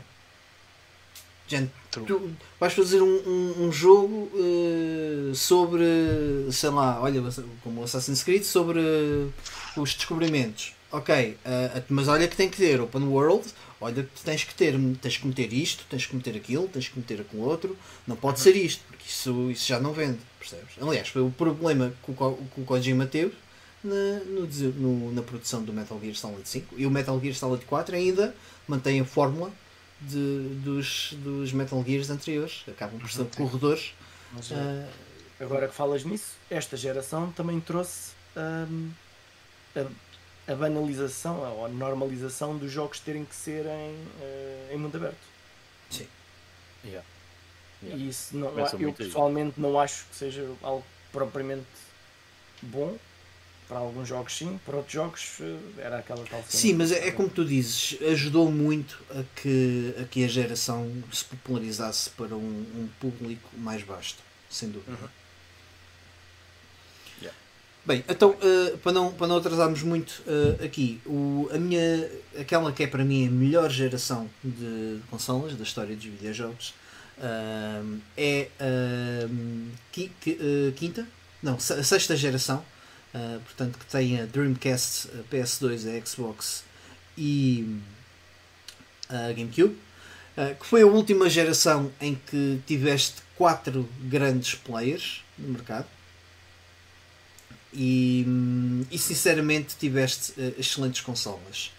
Eh, Começando na Dreamcast, que foi a primeira a ser lançada, para mim, pá, perdoem-me, eu sei que vocês vão, vão achar que é um bocado blasfémia, mas eu acho que a Dreamcast é a melhor consola da, da Sega. Eh, em termos daquilo que conseguia fazer e da, da diferença que, que acabou por, tra- por trazer, teve o, o, o infortúnio de, de ter uma, uma vida curta, mas se. Não, não é blasfémia.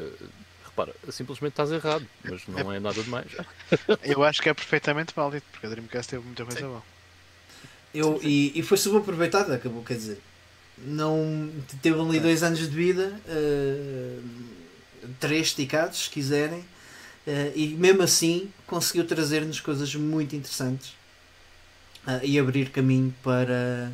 Aliás, acho que destas. Uh, aliás, tinha, ao contrário do PS2, tinha um, um, um, modo online que funcionava de forma relativamente decente. A PS2 tinha a cena online, mas sinceramente eu nunca, nunca a vi funcionar bem. Uh, por cá, pelo menos. ou ao contrário da, da Dreamcast, que até vinha com, com, com o disco da Telepack e da Clicks. E tinhas um portal próprio para explorar. Yeah, yeah, yeah. E, era, e, e, muitos packs foram vendidos com teclado e tudo mais. Era, foi, ou seja, foi mesmo comercializada com esse, com esse intuito, o que achei bastante interessante. Um, e depois tu tens a, a, a Xbox, uh, que eu acho que é um, é um, é um potento de console, uh, que, é um, que, que acaba por fazer ali um, uma meia geração entre 128 bits, entre a, a sexta e a sétima geração, porque um, um, um jogo de Xbox, meus amigos, uh, eu, eu tenho, tenho tido essa experiência agora há pouco tempo. É.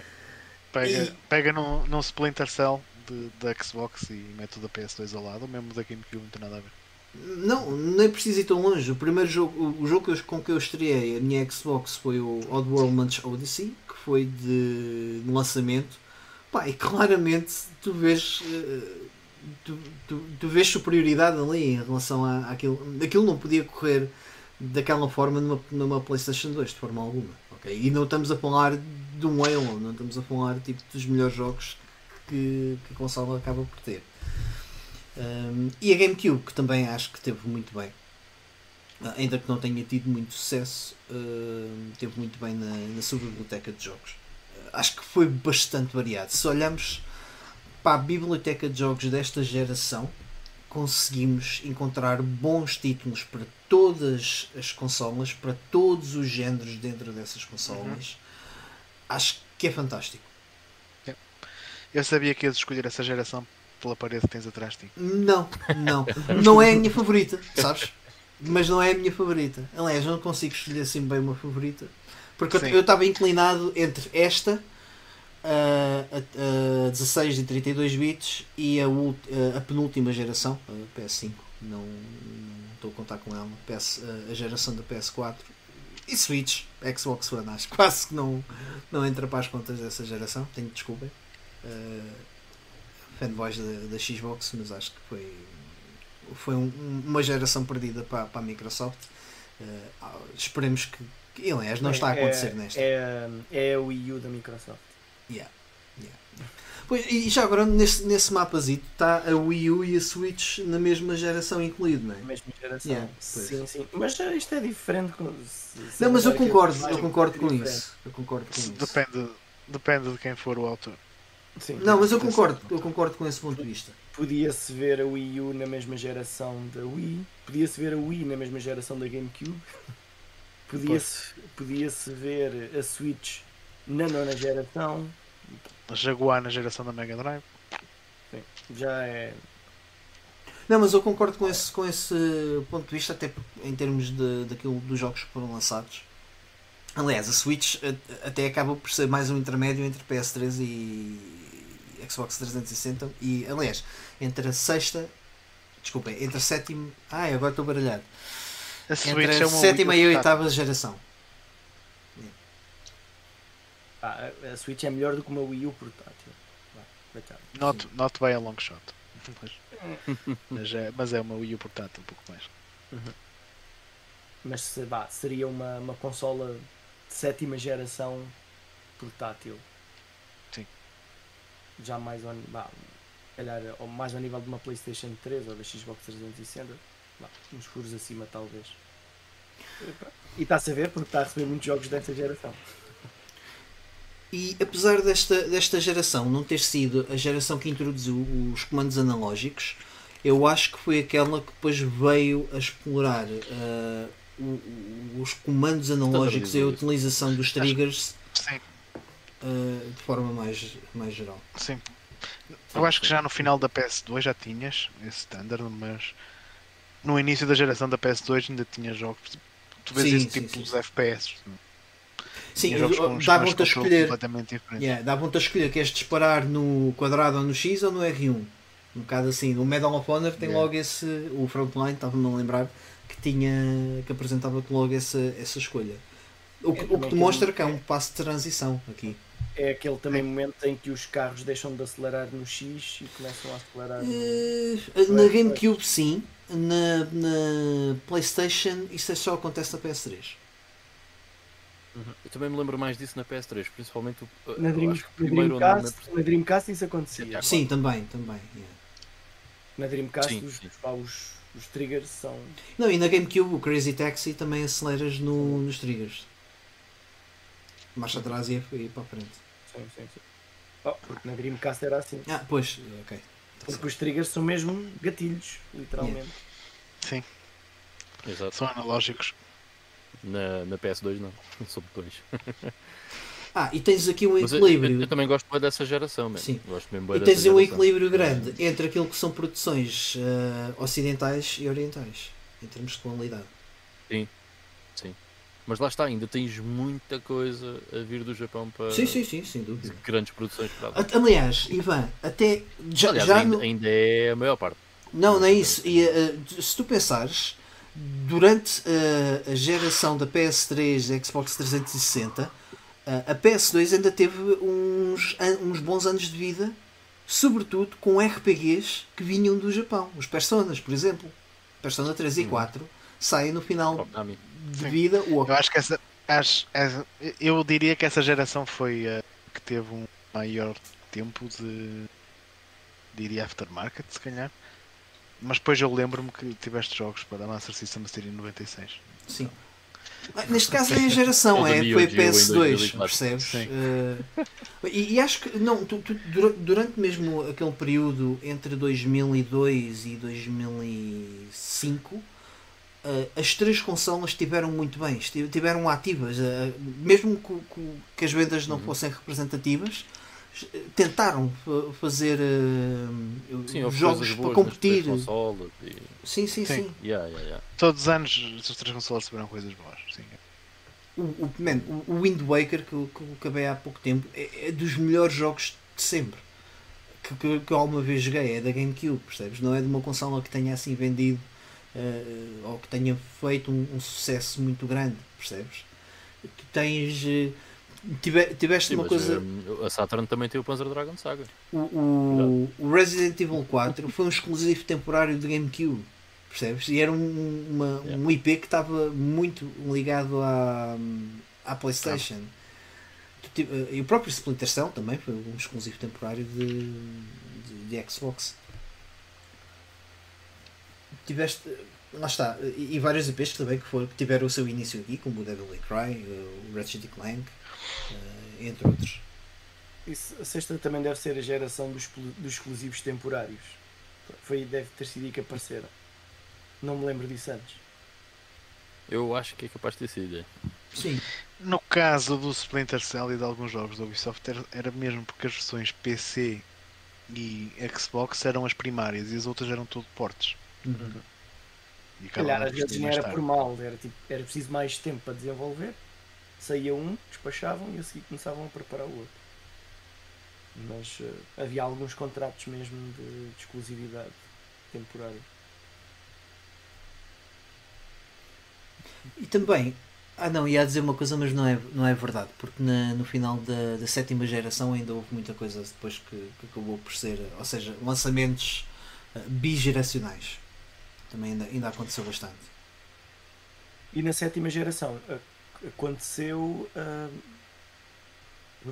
acho que foi a última geração em que ah, o mesmo jogo tendencialmente saía para todas as consolas, mesmo que não fosse exatamente ah, o, o mesmo jogo tal e qual, em termos gráficos. Ou em termos de Ah, e outro, e outro ponto. a, a, Wii, a Wii tinha muitos jogos. Isso, isso porque o Wii vendeu esquece. 100 milhões de consolas. É, sim, Ah, em- em- ainda na. Olha, Oh, Ivan, desculpa lá. Não é por isso. Porque senão eles faziam tudo o que Mas- tudo o que fizessem para a PlayStation não. 5, faziam também para a Switch. E não fazem. True to that, true to that. Ah, Bem, é? mas também o, o, o investimento se calhar é bastante maior, não tenho noção, mas Epá, não faço ideia. Mas tipo, olha, olha, produzir um mas- jogo para a Wii era tipo produzir um jogo para a PS2 mas meter-lhe motion control. mas pensa agora, pensa agora no estado atual. Ora bem, então, eu vou desenvolver um jogo para sair na PlayStation 5 que pouca gente tem e que ninguém consegue comprar. eh, ou vou criar uma versão mais eh, um pouquinho mais limitada e metê-lo na Switch também. Não se queria muito bem, não, mas isto não é bom para o marketing olha, também, percebes? Aí é que está. É que quando tu dizes um pouquinho mais limitada, eles têm que o meter na PS4. Porque se for para a Switch, eles têm que tirar basicamente os backgrounds, as árvores. Não, tem que lançar Tudo com do cloud. jogo. Com Cloud. Eu acho, eu acho que essa cena de, de lançamentos bigeracionais eh, acontece desde sempre. Sim, sim, sim, não. Não, aqui a, diferença, a diferença nesta geração é que aconteceu durante mais tempo, ah, sobretudo devido à Sim, PS2. mas isso é porque tu tinhas porque tu tinhas uma consola muito dispara das outras. E, e porque Não, então, era a foi a consola e a, e a PS2 foi a consola que mais, ven- eh, mais vendida de sempre. Ou seja, tu tiveste um lifespan da PS2 que foi, que foi gigantesco e bastante ativo. ok? Não é tipo. eh, ah, ainda só meia dúzia de pessoas que jogam PS2. Não, havia muita gente a jogar PS2 Sim, sim, na sim. altura da, da Xbox 360 e quem Não, tinha uma PS3 ainda. E, a- e isso também foi uma das razões pelas quais muitos dos jogos da PS2 dessa altura acabam por ser também para a Wii. Ou vice-versa. A, a versão da Wii normalmente era idêntica à da PlayStation 2 com motion controls. Ah, Ah, o- olha, agora estava a pensar o- ah, um jogo que eu me lembro. E às vezes havia jogos que eram considerados melhores na Wii do que na PlayStation 3, por exemplo. Ahm, havia um jogo em que isso mais ou menos que acontecia, se bem que em termos gráficos era muito pior, mas eu nunca percebi por acaso, preferia a versão da PlayStation 3. O, o jogo do Star Wars The Force Unleashed ahm, saiu na PlayStation 3, na Wii uma versão mais básica, sem as físicas que, que as outras tinham. E curiosamente, quando relançaram o jogo na Switch, relançaram não a versão melhor do jogo, mas lançaram a versão da Wii mas isso tem uma razão de ser. por causa dos motion controls. N- E não é só isso, eh, não era fácil eh, produzir para a PS3. Houve, mesmo- houve muitos eh, produtores que queixavam-se. Da isso também, também dificuldade que era também causa havia na Xbox. Também Não, mas a arquitetura da PS3 acho que não era mesmo fácil. Eu, lá a está, eu não sou. PS3 era. A cena da PS3 é, não era propriamente difícil desenvolver para a PS3, era difícil era tirar proveito do chip na sua totalidade por causa da cena do Emotion Engine. Ou seja, tipo, tu portares um jogo portavas com alguma facilidade, mas eh, tu portares um jogo e teres o mesmo desempenho, ou melhor até, porque conseguiste ter um melhor desempenho em muitas vezes do que na Xbox 360, já era uma questão, já era uma questão diferente. exigia muito mais trabalho. Ah, mas ainda na, na, na geração de 128 bits, ah, uma coisa que depois também que acabou por ser ah, massificada, e, e não sei até que ponto é que isso depois também teve influência no desenvolvimento da, da Wii. Eu tive essa discussão na altura do quando fui convidado para o, para o Entrascast ah, a falar sobre a PS2, que o Daniel refuta que não mas eu ainda tenho um bocado essa ideia. A introdução, sobretudo com a, com a PlayStation 2, eh, em que houve muitas experiências com, a- com os periféricos, nomeadamente os, os comandos Buzz, os iToys, os, os 5 Stars, eh, todos esses party games que acabaram por ajudar muito ao sucesso e a vender muitas consolas. Eh, Não, eh, acho que não houve uma e geração. O leitor de DVDs. Acho que o leitor de DVDs ajudou muito. Se- ah, Sim, mas isso à, à venda da, da consola em si. Mas, por exemplo, a P- a PS3 não sofreu desse bem com os Blu-rays. Porque, por Estava questões a 100 diferentes. Não, e porque ah, o Blu-ray não teve sucesso, porque entretanto a internet começou a ser muito melhor e as pessoas passaram a ver tudo através de streamings e tudo mais. Sim. Na Ah, altura, vá, ainda, Ainda não era havia bem uma assim. altura que não era bem assim, mas o pessoal não tinha era televisões para notar a diferença entre um DVD e um Blu-ray. Exato. Também, também, também havia isso. Ah, mas foi nesta geração que eu acho que sentiu-se, sobretudo na, na, na consola da PS2, várias experiências nesse sentido em tentar criar um novo modelo de, de comando, ah, uma nova gimmick, ok? transformar um Uhum. bocadinho a, a, a indústria. O que veio depois a acontecer com ah, a Wii e depois a Wii. sucessivamente É. ah, a Sony ah, com os moves e com e, e o Kinect na, na, na Xbox. E há bocado estávamos a dizer, em nível de- em termos de produção de jogos durante aquele período de 2002 a 2004, cada uma das consolas estava muito forte naquilo que eram os seus exclusivos.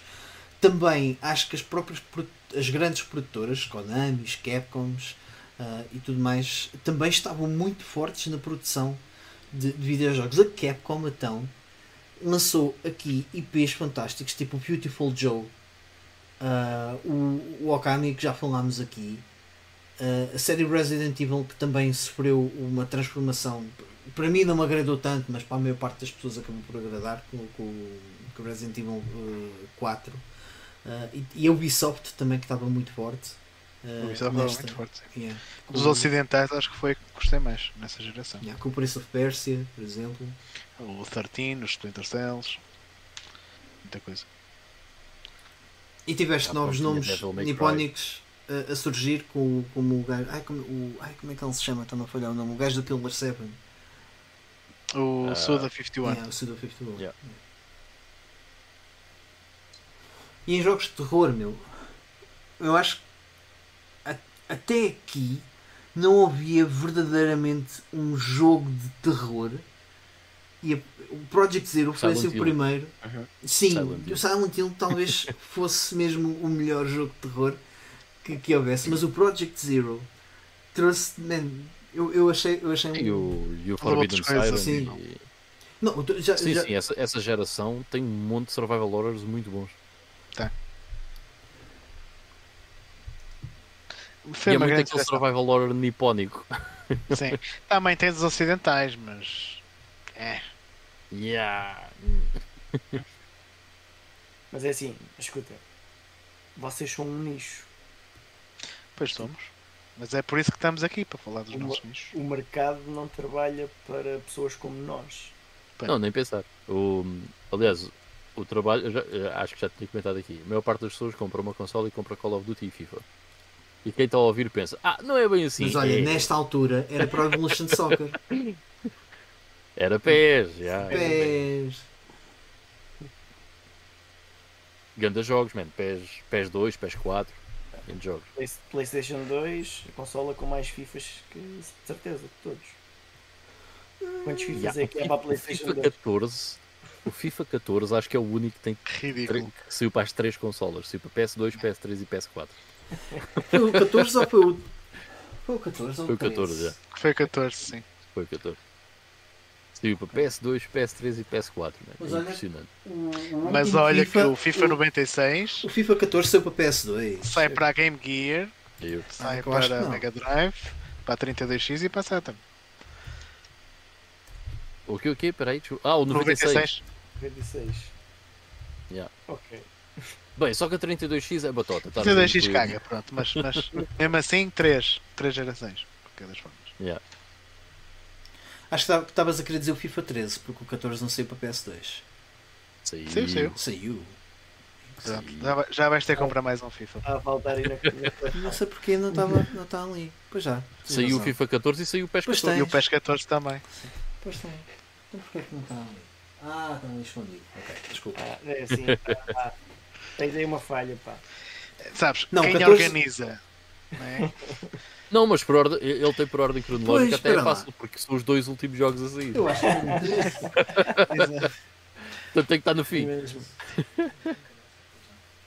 Mas já, é impressionante, man. É a longevidade dessa. E não foi o último jogo a sair, porque no Japão Pronto, ainda falta-me o saiu uma 13 e o expansão 14. ao Final Fantasy XI. No Japão é, é outra cena à parte. O Japão é outra cena à parte para tudo. Não me a lembro qual é que foi a data, mas O último 2015. Bem, o último jogo que sai na, na Super Famicom no Japão é em 2000. que é Um Fire Emblem, em cartucho. Tem jogos para a Saturn a sair no Japão no ano 2000 também. Olha, uma, e uma, uma coisa agora que me estava a lembrar, de- de- que vem na sequência também daquilo que disseram, que na sétima geração foi quando ahm, desapareceram algumas coisas mais nipónicas. No entanto, foi também na, na sétima geração da PlayStation 3 e, e primos eh, que acabou por haver espaço para surgirem ahm, RPGs, mais RPGs ocidentais, ah, como, como disseste o Mass Effect, como um Fallout 3 Uhum. jogos como o Sim, sim, sim. o Skyrim e o, o Oblivion. Sim. Cenas É. que o pessoal que tinha PC já, já sabia o que, o que era. Então, hou- houve mais espaço para esses Oh, jogos eh, se espalharem. Até começou a haver mais portes de coisas de PC. eh, Também Sim. por causa da arquitetura das consolas, mas Uhum. tipo o Command and Conquer, por exemplo. Command and Conquer 3 eh, sai para, para Xbox 360, o Red Alert 3 já sai para Red PS3 Alert. também. Yeah. Yeah. Começa a haver mais, mais coisas assim. yeah. Mesmo eh, jogos tipicamente de PC, por exemplo, o Port Royal eh, tem uma versão de PS3 e Xbox 360. Monkey Island. o Monkey Island tem uma versão dessas consoles. Yeah. Bem, eh, eh, queria, queria só avançar aqui, porque senão não vamos, não vamos sair de, deste tema. Aliás, eu queria passar por outros pontos, mas não- já, não vai, já não vai dar. Eh, só para fechar aqui o nosso tema principal, queria dar só uma palavrinha sobre a, a- uma das outras gerações que eu também tive indeciso, que foi a, a oitava geração. Portanto, PS4, Xbox One e hum, Switch e Wii U. Que e tive indeciso porquê? Porque eu acho que essa geração teve uma particularidade, particularidade muito interessante, que foi nomeadamente eh, o surgimento daquilo que chamamos os double A's em formato físico e os indies em formato em físico. Em termos de biblioteca, eu acho que foi muito uma, uma geração muito interessante, nomeadamente na Switch e PS4, porque tu tiveste acesso eh, na- em- nas lojas eh, de forma física a, a muitos jogos que epá, acho que noutras gerações nunca, teria, nunca tiveram destaque. Eh, e acho que isso foi muito fixe. Uh, Isso estás a falar loja. Estás a falar dessa geração no passado porquê? Se é a geração em que tu estás. Pois, Basicamente, yeah. é verdade. Mas- É verdade, sim. essa, eu acho que essa geração, e eu vou falar de PS4 em específico, ok? Porque acho que é a consola mais interessante dessa, dessa geração. Em termos de library, que era o que tu estavas a dizer, acho que no futuro e daqui a uns, vá, daqui a uns 10 anos, nós vamos olhar para trás como sendo uma das melhores libraries de sempre, ser a da PlayStation 4. Mas Yeah. garantidamente. Pode não ser em já- específico, por exemplo, pá, a su- como nós pensamos, por exemplo, ah, uma, uma library de JRPGs, vamos normalmente falar, se calhar, da geração da Super Nintendo ou da geração da PlayStation 1. Mas no bolo geral, em termos de qualidade, de quantidade versus qualidade, eu acho que a library da PS4 é absurdamente boa. Eu já, É eu já ando a dizer isso há, há bastante Sim. tempo porque tu tens muita coisa indie na PS4 com lançamento físico. uh, nem é preciso ir para, as- para Limited Run Games, não. Basta ir a um centro comercial que tu Mas consegues é encontrar coisas muito interessantes Eu, eu não me Ah, lembro. yeah, yeah, na PS4. Yeah, Eu não me lembro, por Sim. exemplo, de ir a uma loja ah, na altura da, da, da PS2, por exemplo, e ver tanta variedade de jogos hum, para um sistema, percebes? Não, não, sei, não sei se também há uma, uma, uma falha de percepção que na altura as estantes eram mais pequeninas e agora, lá está, há uma atenção maior para o gaming. Não dedicavam tanto espaço. É como eu disse, na sétima geração é que a coisa começou. Eh, Até é fácil explicar. O espaço que antes era dedicado a DVDs e filmes começou a desaparecer. Sim, esse também espaço é começou a ser- começou a ser ocupado pelos jogos. Também E é CDs de música também. Sim. Eu lembro-me passar numa, num- em corredores que era só filmes e CDs de música de um lado e do outro, e eu gostava muito de ir lá ver o que é que havia. E num dia essa secção desapareceu. Agora só Yeah. a secção dos filmes porno. Que vende sempre, não sei como, é impressionante. Oh, man, há pessoal que não tem internet mesmo. Portanto, É bem estranho. Mas mesmo, mesmo no É. caso de- das lojas em segunda mão, ah, nós hoje vemos também bastante, bastante variedade nessas, nessas gerações, percebes? É, é, é, é bué fixe. E esta geração da, da PlayStation 4 também tem muitos remakes, muitos remasters Tem. de jogos de outras gerações, muitas compilações, tem. o que faz com que fique logo muito mais interessante. Alguém que comece nesta geração, na, na da PlayStation 4, pá, consegue jogar muito, muito, muito do que de- do- muita coisa boa que foi feita para trás. Sim. Portanto, for- Nem, até mesmo bem para trás. Bem para trás, sim. quer explorar Resident Evil, pá, ah, dá para jogar os Resident Evil todos na PlayStation 4, ou perto disso. Yeah. Por Todos acaso, que eu- interessam, pelo menos. Sem, sim. Quer dizer, sem ser as versões originais do 2 e do 3, mas sim. Sim, sim, sim, mas eh, pronto, alguém que queira ter todos, jogar todos, Yeah, Acho que sim. É. consegue. Está lá tudo, yeah. E, Ah, é- e epá, é e, e mesmo, jogos também é assim. mesmo na- nas eh, limited releases há muita coisa bem interessante. O único problema das limited releases, nós sabemos o que é que é, né? É preço, mais importação e não sei o quê, normalmente sai caro. Mas f- tocando só num ponto muito pequeno em termos de colecionismo, eh, provavelmente no futuro em termos de PlayStation 4, mas eh, essa, essa geração, eh, a cena dos full sets, acho que está um bocado dead. Eh, acho que não há. Boa não vai sorte. haver. Fazer um full set PS4. Yeah, yeah, não, acho que é, é- é praticamente impossível. A me- Quer dizer, se fosse um gajo do, do petróleo lá no Sim. Dubai é capaz de dar. Mas acho que é um bocado impossível tu fazeres um full set. Um Eu acho que mesmo que 4. seja um gajo do petróleo do Dubai, não vai conseguir saber todos os lançamentos que existiram para a PS4. Acho que vamos, Também levar, essa. acho que vamos levar Nem- décadas a conseguir inventariar tudo. Tu ainda hoje da PS2 provavelmente há Yeah. alguma coisa que desconheces e que não está no PS2 eh, database. Mas eu- eu acho que é bastante interessante que é sendo que isso não vai existir, ahm, o melhor que vocês têm a fazer é se há algum jogo que vocês querem, comprem agora. Porque as Yeah. limited releases possivelmente não vão ficar mais baratas. So just buy it now. estás a ver? Ah, e a maior parte das, das coisas em termos de, da library da, da PlayStation 4 ah, eu acho que, se- que vão ser jogos que vão estar atuais durante algum tempo e não vejo os preços a descer a, a preços ridículos como nós víamos antigamente, por exemplo, na, lá está na Feira da Ladra, uma coisa assim de jogos de Mega Drive de PS1 tipo 1 euro cada ou 50 cêntimos cada. Eu acho que isso não vai acontecer. Não. Se quiserem alguma coisa, buy it. Mais vale comprar agora. Eu acho que a, última consola onde o pessoal ainda vai conseguir, ou melhor, vai tentar fazer uh, full sets vai ser na, na Wii e com exceção para a Wii U, porque pura e simplesmente é uma library muito pequena. Yeah, Uhum. É muito fácil de fazer um full set da Wii U. Até porque não há nenhum jogo que seja estupidamente caro, a não ser o Phineas and Ferb uh, Quest for não sei das quantas. Que é o único que é mesmo muito caro. Portanto, yeah. Vai ser bem interessante a PS4 no futuro. E acho que é, que é uma grande consola.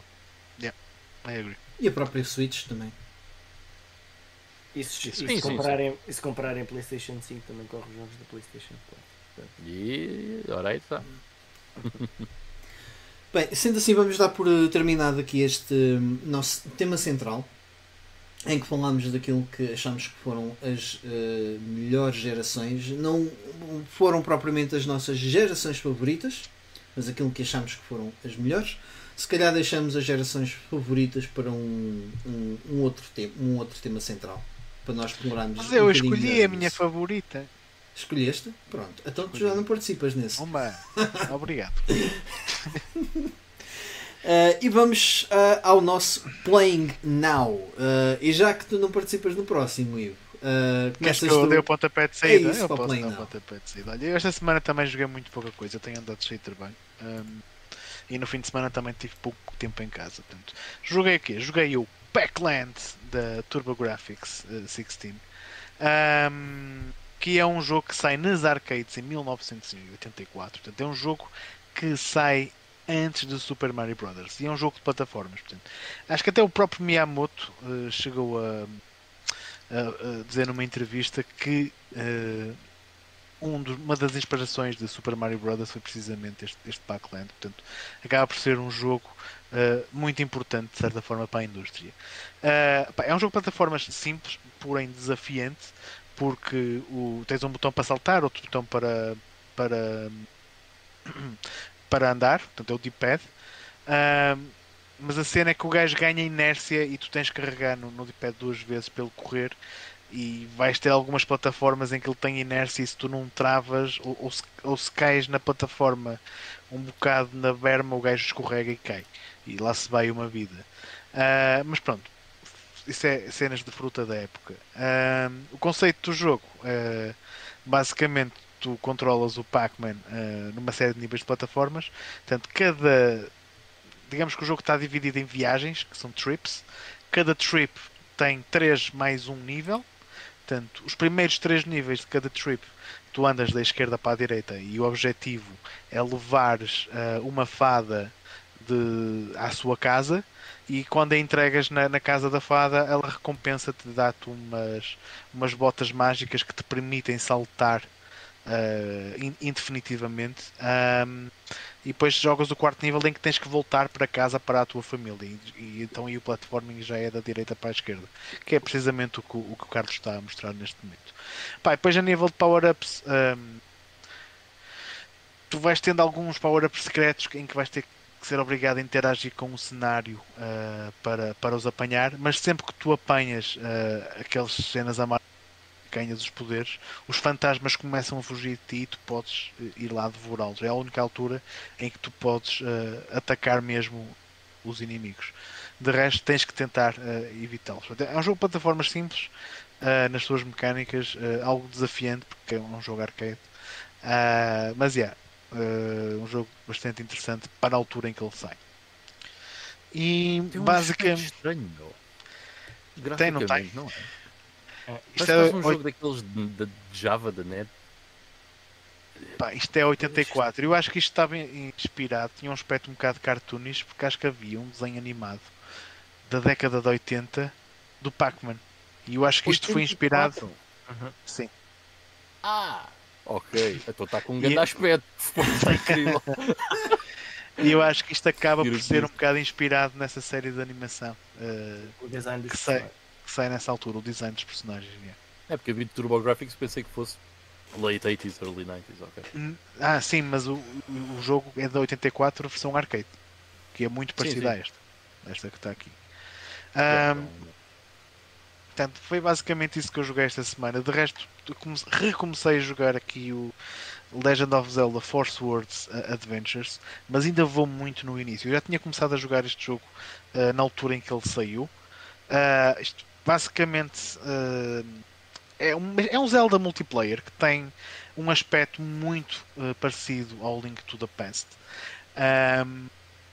O catch disto é que tu podias jogar uh, ou sozinho ou com a mais uh, quatro amigos no máximo. Uh, se jogasses sozinho, podias usar o comando da GameCube.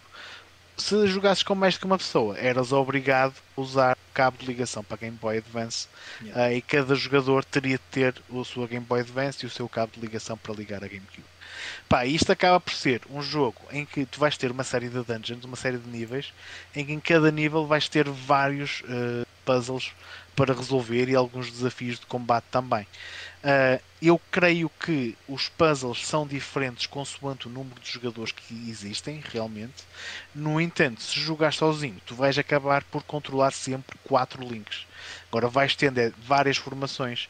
Por defeito uh, controlas o link verde e os outros vêm sempre atrás de ti, faças o que tu fizeres, mas com pressionado botões tu podes mudar de formações para uns quadrados, para uma linha reta, para uma formação de, de, diamante, e essas formações são usadas não só no combate, mas também para resolver item, uh, resolver puzzles. Uh, vai haver alturas em que tu vais ter que controlar um um, um, link de cada vez, mandar um link para um sítio, para uma switch, mandar o outro para outra. E mesmo alguns dos bosses vão exigir cooperação entre os vários links. Uh, a cena é que isto está feito de uma forma um bocadinho mais. Uh, mais bem feita caso estejas a jogar sozinho do que no, no primeiro Force Words que eventualmente foi relançado na DS e acho que não, não resultou tão bem. Mas lá está, ainda estou muito no início. Uh, pá, para quem gostar da série Zelda, isto não é um Zelda com uma grande história, isto é, é, é basicamente um Zelda multiplayer em que tu podes uh, uh, jogar sozinho. Mas o foco do jogo é, é mesmo a cooperação entre os vários links. E é isso para o meu, back, meu playing now. Desculpa. Ok. Um, eu se calhar, se não se importarem, avance-me já. Uh, acabei o, o Dirge of Cerberus tipo, para a PS2. O jogo mantenho a, mesmo, a mesma opinião daquilo. Mas ele só acabou porque eu lhe passei um dos bosses. Não, não chegaste a passar. pode não, pode não. não. Mas depois descobri o que é que qual era o, qual era o catch desse boss. Um, o, o jogo pá, mantenho a mesma opinião do, do episódio passado no que toca as mecânicas não, não evoluíram muito. Não, só, só para quem não, não viu o episódio passado, não, não acho que os momentos da ação sejam impactantes.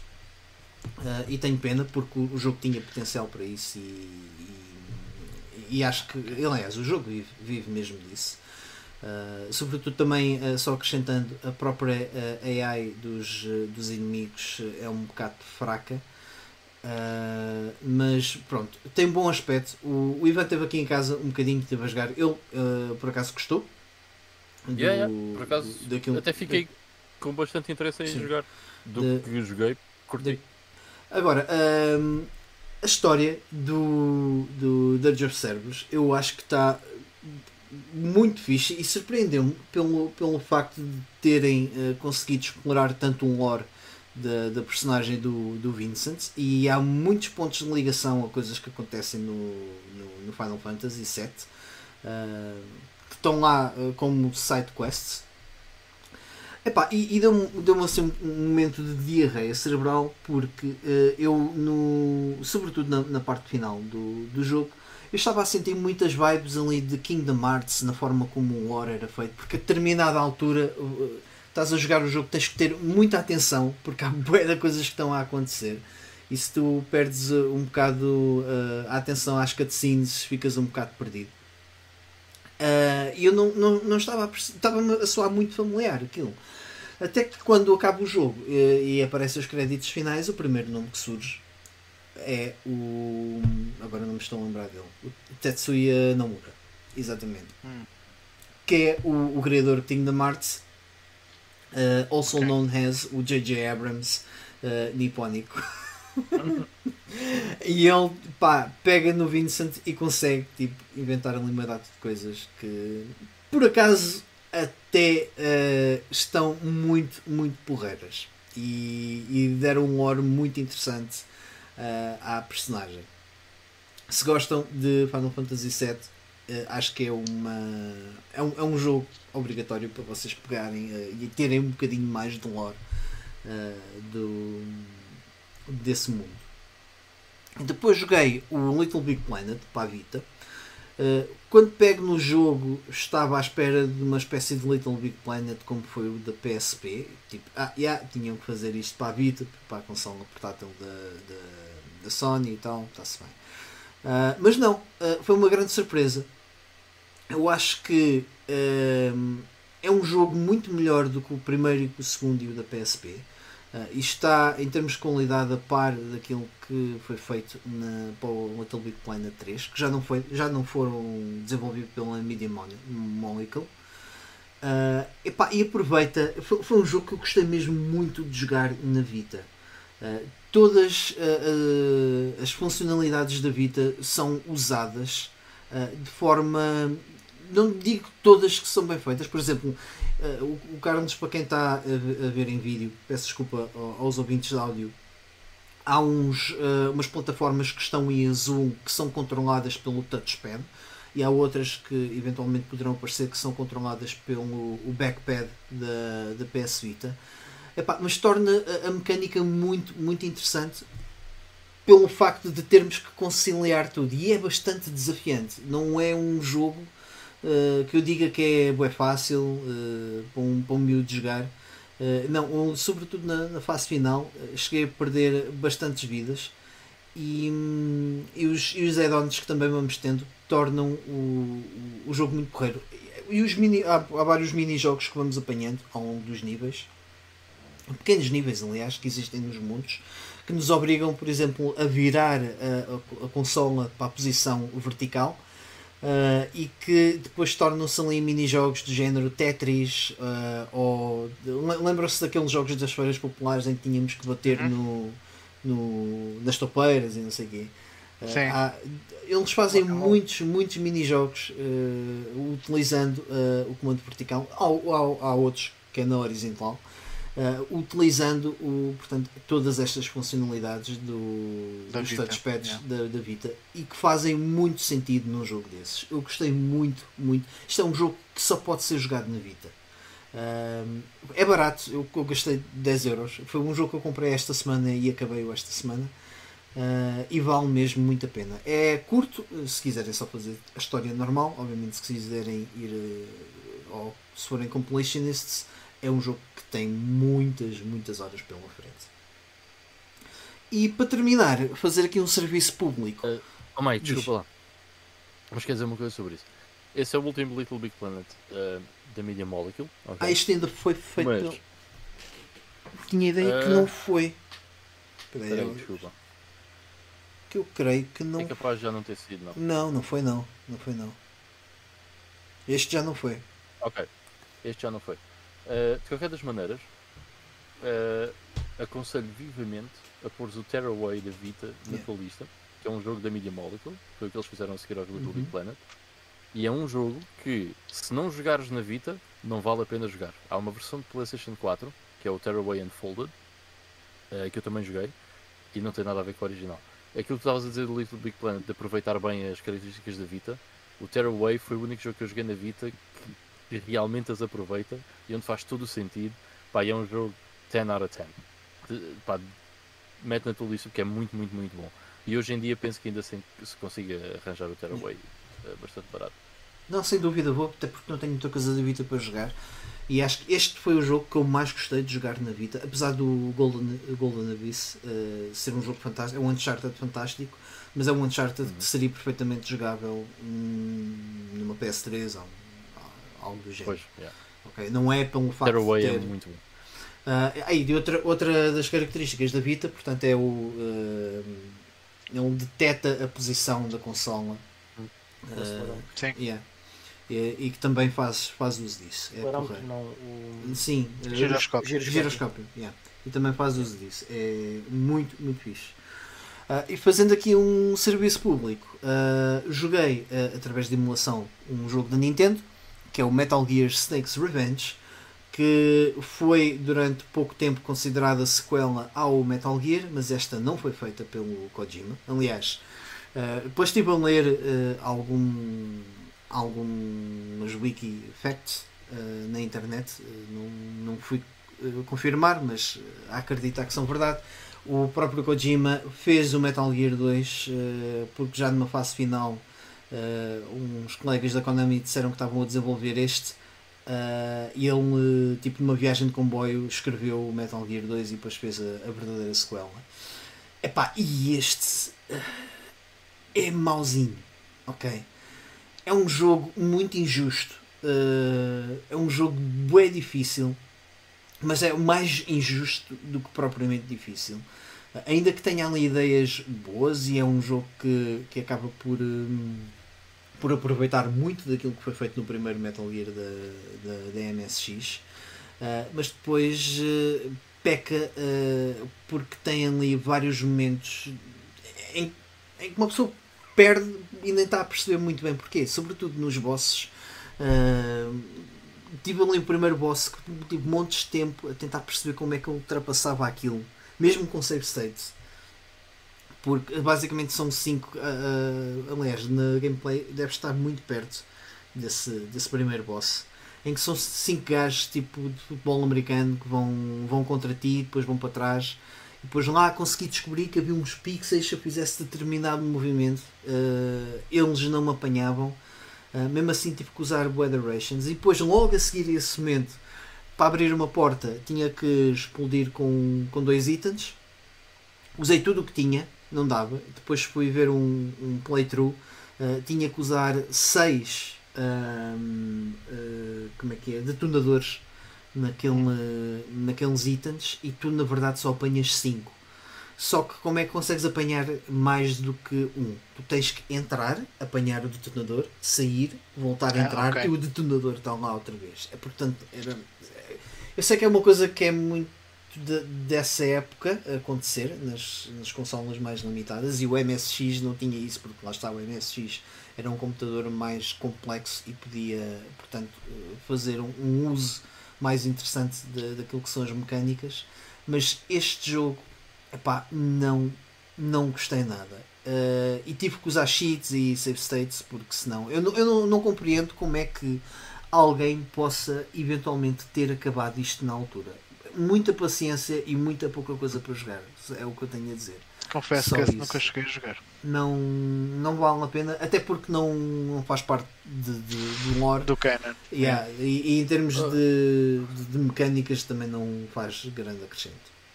Diz-me só uma coisa porque eu não tenho a certeza. Eu acho que, mas não tenho a certeza. Este jogo literalmente não tem nada a ver com o Metal Gear 2, certo? É mesmo um jogo Sim, não tem completamente Não, nada. não, diferente. é não. completamente diferente. Basicamente a Konami viu, ok, o, nosso amigo Kojima fez um jogo chamado Metal Gear que parece bem interessante. Ah, a conversão do, do Metal Gear para a Nintendo não foi a melhor. Eles decidiram, yeah, vamos fazer uma, uma sequela, porque a Nintendo é uma coisa que está a vender bué nos Estados Unidos também. Isto é um, é um jogo que é bué americano. Ah, vamos fazer aqui uma sequela sem o conhecimento dele. E basicamente foi isso. A propriedade é nossa, Pronto, mas, somos ou seja, o Metal Gear 2, o verdadeiro, Sim. do, do É o da MSX2, MSX. Yeah. Sim. o da MSX, não tem mesmo nada, a Nada. ver com este. Não, não, Nada, isto nada. não tem nada a ver com nada. Esquece, ok? Eu, eu pensei, eu tinha ideia disso, mas pensei que este ainda tinha alguma coisa em comum, do estilo níveis em comum, história em comum, uma coisa assim. Não, tem, tem, tem muita coisa que é, como eu estava a dizer, que é aproveitada em termos de níveis ah, e lá está, como o Carlos está aqui a, a mostrar, também tens o, o Codex que vais, que vais falando com, com, com algumas personagens ah, e ligam-te para darem-te algumas dicas e tudo mais. Ah, mas tens muita coisa aproveitada, por exemplo, não sei se che- chegaste a jogar o primeiro da MSX, Ivan. Não, ainda não. Ainda. Tens, por exemplo, a, a- determinada altura entras dentro da base e tens que rebentar paredes, é uma espécie de labirinto e tens que perceber quais são as paredes que tu vais rebentar. Também acontece aqui, tens uma cena no, no deserto em que também tens, um- não é pitfalls, também há alguns pitfalls em alguns níveis. Ah, tens, tens, tens muita coisa que, que aparece no primeiro Metal Gear da MSX que eles introduzem aqui. Ah, a única ligação que eles fazem é que, e, de facto, houve um primeiro, porque isto passa-se 3 anos depois do, do, primeiro, do primeiro jogo, em que eles dizem: Epá, oh, oh, Snake, tu não destruíste o, o Metal Gear ah, há 3 anos atrás? Yeah, porque eles agora estão a fazer uma segunda versão do Metal Gear, temos uma missão para ti. Para ti. Bem, isto, pensa, pensa nisto como o Strider Returns da Mega Drive, da Master System. É um Strider 2, mas ao mesmo tempo não é um Strider 2. Pa- Para tu, Yeah. Para tu teres a noção, a introdução do jogo, eles apresentam-te o Snake, para já um gajo bué da buffed, tipo Sylvester Stallone. Ah, é um Lil Tenant ah, Snake, Tenente Snake, estás a ver? Do Esquadrão 743, uma coisa do género, estás a ver? Tipo, não, não é nada disto, não. Ah, é bué da estranho. E Não, por favor, é- não joguem isto. Pá, porque o Metal Gear 2 da MSX, do MSX2 é considerado tipo ganda masterpiece, mano. Pois é o que eu mega vou masterpiece. ajudar. Por acaso são jogos que eu ainda tenho que, que experimentar. Olha, considerem isso, se calhar, em comparação, uma espécie de Resident Evil Gaiden. Ok? Tipo, não tem nada a ver com nada. Uhum. É o Leon que está lá, tem zombies, mas yeah, aquilo não é. Só que o Resident Evil Gaiden ainda é divertido. Este, eh, sinceramente, é chato. Só isso. Mas podia ter sido, atenção, se alguém pegasse nesse jogo e, e tratasse de todos os problemas que ele tem, até era um jogo porreiro. Ok? E era isso que eu, eu fui, à espe- fui um bocado à espe- nessa expectativa.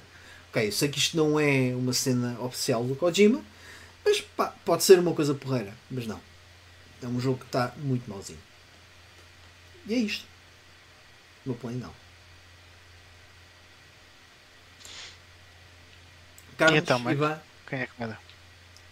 Eu posso ir, olha, eu também eu vou ser rápido. Ahm, eu ainda não acabei, estou quase a acabar. Esta semana por acaso joguei pouco. Ahm, penso que esteja mesmo perto do fim do Crimson Skies da Xbox High Road to Revenge. Este jogo é muito, muito, muito bom, muito, muito divertido. Tenho gostado mesmo muito de jogar a isto. Eh, Eu a semana passada falei um pouquinho sobre ele, mas epá, basicamente é um jogo de aviação eh, com uma temática meio steampunk, meio anos 20. Ehm, pá, é mu- muito engraçada a temática do jogo. Ehm, e nós temos normalmente mapas assim, ainda bastante grandes, abertos, eh, onde nós podemos ir fazendo várias missões nesses mapas. Um, e normalmente depois de fazer umas quantas missões uh, avançamos na história principal, fazemos algumas missões da história principal e avançamos para outras áreas. Um, eu penso que já vá, que já vá mesmo na última, que penso seja a sexta área, que eu já estou, quinta ou sexta área, um, que penso que seja mesmo já o, o, o fim do jogo. Uh, e até agora tenho-me divertido pá, 100%. Tem sido muito, muito, muito fixe. Aqui, uh, se estiverem a ver em vídeo, onde o Carlos está a mostrar, uh, passa-se na cidade de Chicago. Foi muito engraçado vir a este mapa, porque os prédios têm muitos prédios altos e é muito mais difícil de manobrar o avião do que se estivermos numa a céu aberto, numa montanha, não sei o que, não sei que mais. Tem muito mais obstáculos e tornou-se um desafio um, interessante. Um, tem muitos aviões para, para escolher, uh, diferentes, com uh, maneiras de pilotar diferentes, com armas diferentes. Uh, pá, é muito fixe, podemos fazer upgrades àqueles que mais gostamos para terem mais poder de, de, fogo, serem mais, mais rápidos. Um, pá, é um jogo muito fixe. E depois tem uma, uma daquelas coisas que faz, normalmente faz um jogo muito bom, que é a jogabilidade é simplesmente 5 estrelas. É, é excelente mesmo. Super arcades, um, muito divertido, uh, never gets old e um, lá está. De, até agora tem sido fantástico e duvido que, que não vá gostar dos últimos, das últimas, se calhar, hora e meia ou duas horas que vou passar com o jogo. Tem sido mesmo muito, muito fixe. Portanto, recomendo vivamente ao Crimson Skies. Uh, Parece fixe. E há bocado, Sim. Há bocado estávamos a falar por causa da Xbox ser uma powerhouse em relação ao que a PS2 conseguia fazer. Man, Crimson Skies é muito bom e é um dos jogos dali do início da, geração, ou melhor, da, Xbox. Mas yeah, é, muito, é muito bacana esse jogo. Uh, e depois o outro único que eu joguei uh, esta semana foi um jogo que eu joguei ontem e acabei ontem. E eu comecei a jogar se calhar tipo à meia-noite e meia e acabei era uma e meia, que isto durou uma hora. Uh, e eu não sabia bem o que é que ia. Eu vou, vou explicar porquê. Uh, o jogo que eu estou a falar é o Tiny Toon uh, Adventures Busters, Buster and the Beanstick. Beanstack. Um, então, eu vi este jogo da PlayStation 1, se não me engano, a 10 euros ou a 12 numa loja perto, aqui perto, que é Play and Play. Podem ir ao site, tem site. De publicidade não faz mal a ninguém. Mas a Play and Play tinha lá isto em stock e eu achei barato e fui ver o que é que era, porque nunca tinha visto o jogo. E assim, peraí, isto é um point and click de Tiny Toon, mas isto tem um aspecto fantástico. Yeah. Tinha um aspecto bem louco, com animações uh, muito, muito nice. E eu pensei, bem, por este preço, parece-me que, que é uma coisa que vale a pena, parece-me interessante. Epá, uh, acabou por ser muito menos interessante do que aquilo que eu estava à espera. Isto porquê? Porque este jogo resume-se uh, a duas coisas. Os, tem cenários onde nós estamos fixos e é um point and click, e depois entre isso tem pseudo-plataformas, um jogo de pseudo-plataformas em que nós andamos da esquerda para a direita, mas que funciona muito mal, é super, super clunky, é mesmo um bocado é, horrível. Uh, para quê? Para nós chegarmos até estas zonas de point and click. E nestas zonas de point and click, nós simplesmente o que nós fazemos é clicamos no ecrã em certos pontos e acontecem algumas animações que, by the way, as animações estão espetaculares, mas acontecem algumas animações Uh, e há uh, um altifalante que depois faz parte da história, mas que fala connosco, que nos diz: agora tens que encontrar uma vela. E nós temos que ir clicando no cenário até encontrarmos uma vela ou uma animação de qualquer coisa relacionada com uma vela. Uh, entretanto, nós vamos clicando em todo lado e às vezes dizem: Olha, agora tens que encontrar não sei o quê. E nós já sabemos onde é que está porque já lá clicamos, voltamos atrás e vamos a esse sítio. Uh, e temos que repetir este processo um, três vezes. Temos que encontrar 3, 6, 9. Temos que encontrar 9 coisas e chegamos ao fim do jogo. é isso. Uau. Já agora, este, este, este gameplay é um long play do jogo e, pelo que eu estou a ver, isto chega ao fim do jogo em 30 minutos. Pronto, lá está.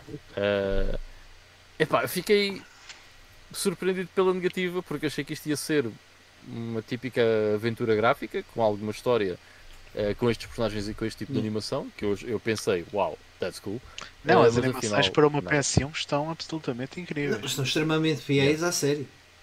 Sim. Yeah, yeah, yeah. Tá mas, é um, mas é um jogo para crianças. Parece. Sim, sim, sim, bastante. Mas pronto, eu tive a ideia errada, pensei que, era, que ia ser algo diferente.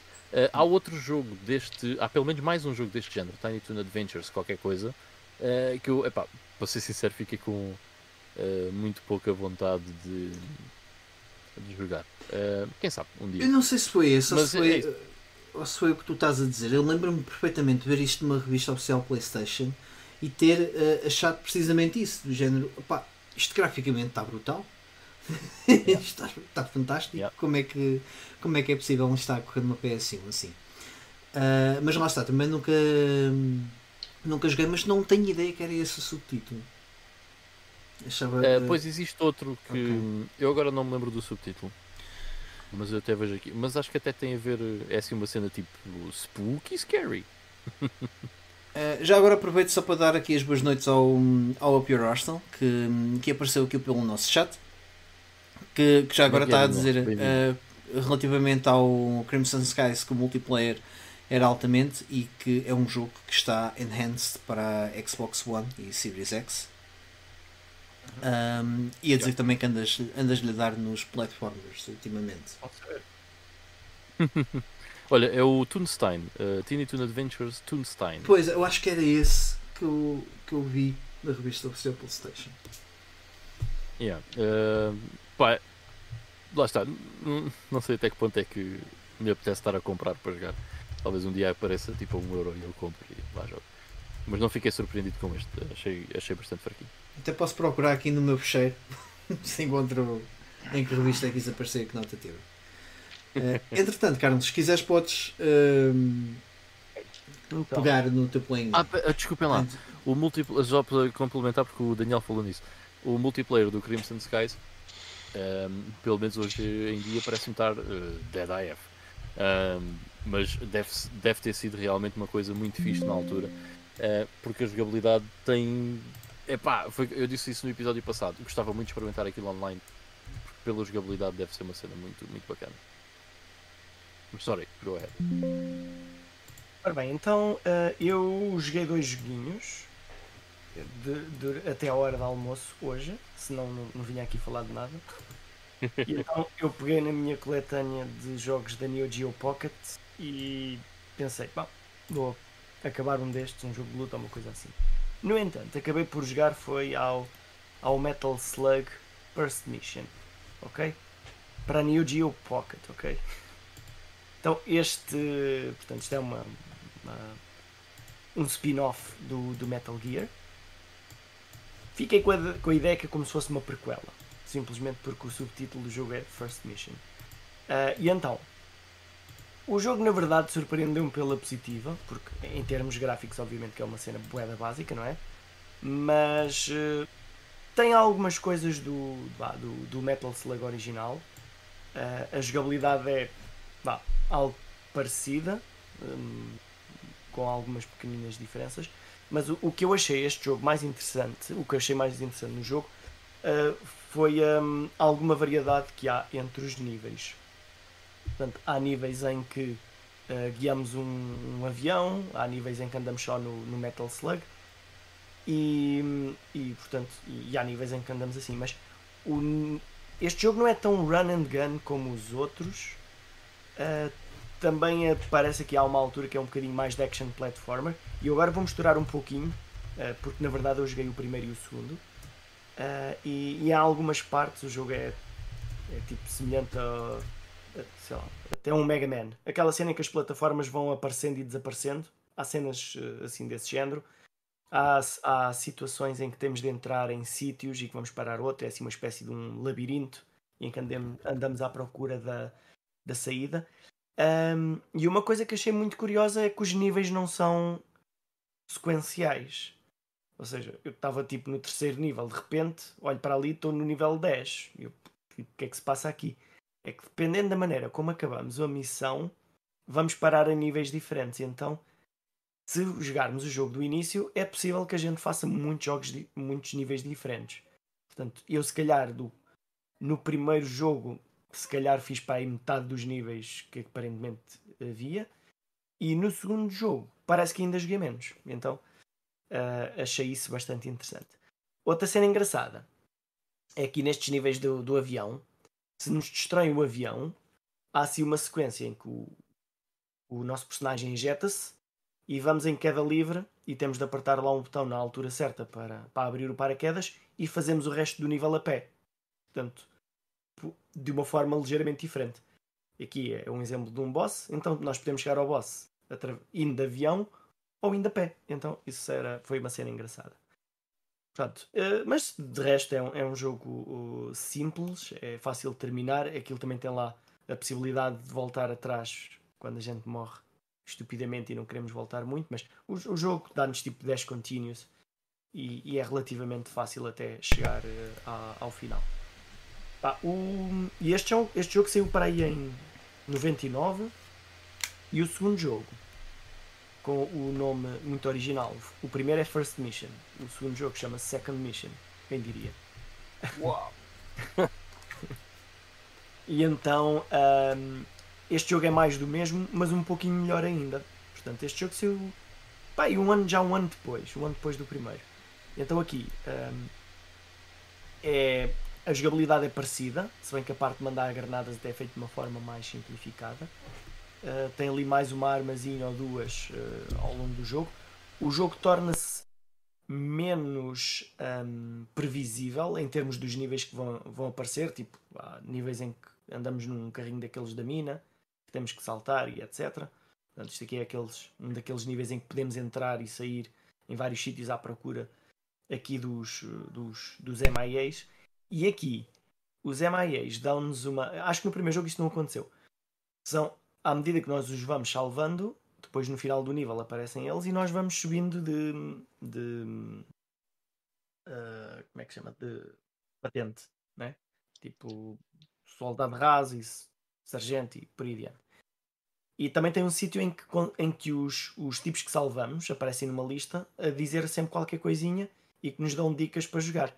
Mas eles só nos ajudam se nós tivermos um, um rank tão, pelo menos, eh, tão alto como o deles. Ou seja, um tipo que é sargento não nos diz nada porque não fala com a ralé. Só se formos sargento é que ele nos dá a dica. Hum. Então é assim uma cena também engraçada. Os bosses são sempre assim também muito interessantes. E aqui temos, estamos a falar aqui de uma, de uma consola bastante portátil. Uh, não são super desafiantes, mas é giro ver lá o, aquilo grande e depois às vezes tem várias fases e várias coisas que temos de fazer. E portanto, e é, e é interessante. Pronto, foi um jogo fixe. Ou melhor, foram dois jogos fixes. Também um, deu, para, deu para fazer em pouco tempo. Uh, este, este jogo tinha para aí 30 e tal missões, mas dessas 30 e tal missões, se calhar só percorri para aí umas, sei lá, 10, máximo 15, não, não faço ideia. Uh, e então uh, é, é um jogo que dá para jogar muitas vezes de forma sempre diferente, então acho que acaba por ser uma cena muito fixe por causa disso. Vale a pena experimentar. And that's it. Esses jogos também foram lançados para Game Boy Advance, não foi? Este uh, não. não. Há um que é o Metal, Metal Slug Advance, que não é este. Sim. Uh, eu, acho, eu acho giro é que o, o Metal Slug, mesmo com um aspecto minimalista, consegue ser bem interessante. Visualmente. E, e aqui o que é mais difícil é que eles não tentaram fazer o mesmo jogo. Fizeram Yeah. um jogo diferente. E isso foi, por acaso, foi, foi muito porreirinho. Não sei se já viste, agora só tipo uma curiosidade. O Metal Slug 3D para PS2 que foi exclusivo no Japão. Já uma vez viste isso, Carlos? Não, Não? Então vai ver. nunca vi. Procura Metal S- Acho que é Metal Não é Metal Slug 3D, mas procura Metal Slug 3D PS2. Uhum. Vais encontrar. Vais, vais Já agora, só por, só por curiosidade, este é o Metal Gear. Metal Slug. Advance. Yeah. Metal, Metal Slug Advance. Ok. É muito mais, é muito mais parecido Yeah, com os originais. sim, sim, Sim. muito mais. mais detalhado. Uh, antes de dar aqui as despedidas, uh, dizer aqui mais dois olás. Uh, aliás, mais um olá ao, ao Fábio uh, do, Geeko, do canal Geekobies, que entretanto apareceu e que diz uh, que a melhor geração de consolas para ele foi a, a era dourada dos 16 bits. Uh, portanto, temos aqui um consenso com os 16 bits, mesmo no chat e, e aqui no nosso grupo, que são os. foi, foi a melhor geração de, de consolas. E o Upper Arsenal, que hum, também concorda comigo, na, na- apesar de 8 e 16 bits são aquele, a geração que mais nostalgia traz, é, é a 128 bits que acaba por ser hum, a, mais, eh, a mais interessante ou aquela que é a melhor geração. Eh, dizendo que em termos de variedade de hardware era capaz de concretizar eh, quer jogos ambiciosos open world RPGs de escala épica, shooters eh, ou, ou jogos indies com, com um tema mais moderno, mas com teor retro e com gráficos 2D lindos, e que é verdade, há alguns casos eh, em, que- em que isso aconteceu, sobretudo em Fighters, Fighters 2D são fantásticos na, na PS2. Um, e que na 8 e 16 bits era bom, mas predominantemente os portes arcades eram limitados e pronto, estavam mais limitados a side-scrollers e plataformas. Uh, e que a, PS, a geração 360 e PS3 foi obviamente uma evolução uh, gigante. Portanto, ele é da minha opinião, não era da tua. Sim. Hum, Sim, é é. Foi uma evolução gigante, mas ele escolheu como a sexta geração a que. Ah não, ele disse que era a sétima. Não, não, ele, É, ele disse que não era a sétima. Desilusão, Yeah, porque não, não batia Não, mas- certo. Pois. Mas- as mas- épicas, sim, Mas, mas ele diz uma coisa importante: é, pá, é, é preciso tirar um bocado da nostalgia da equação.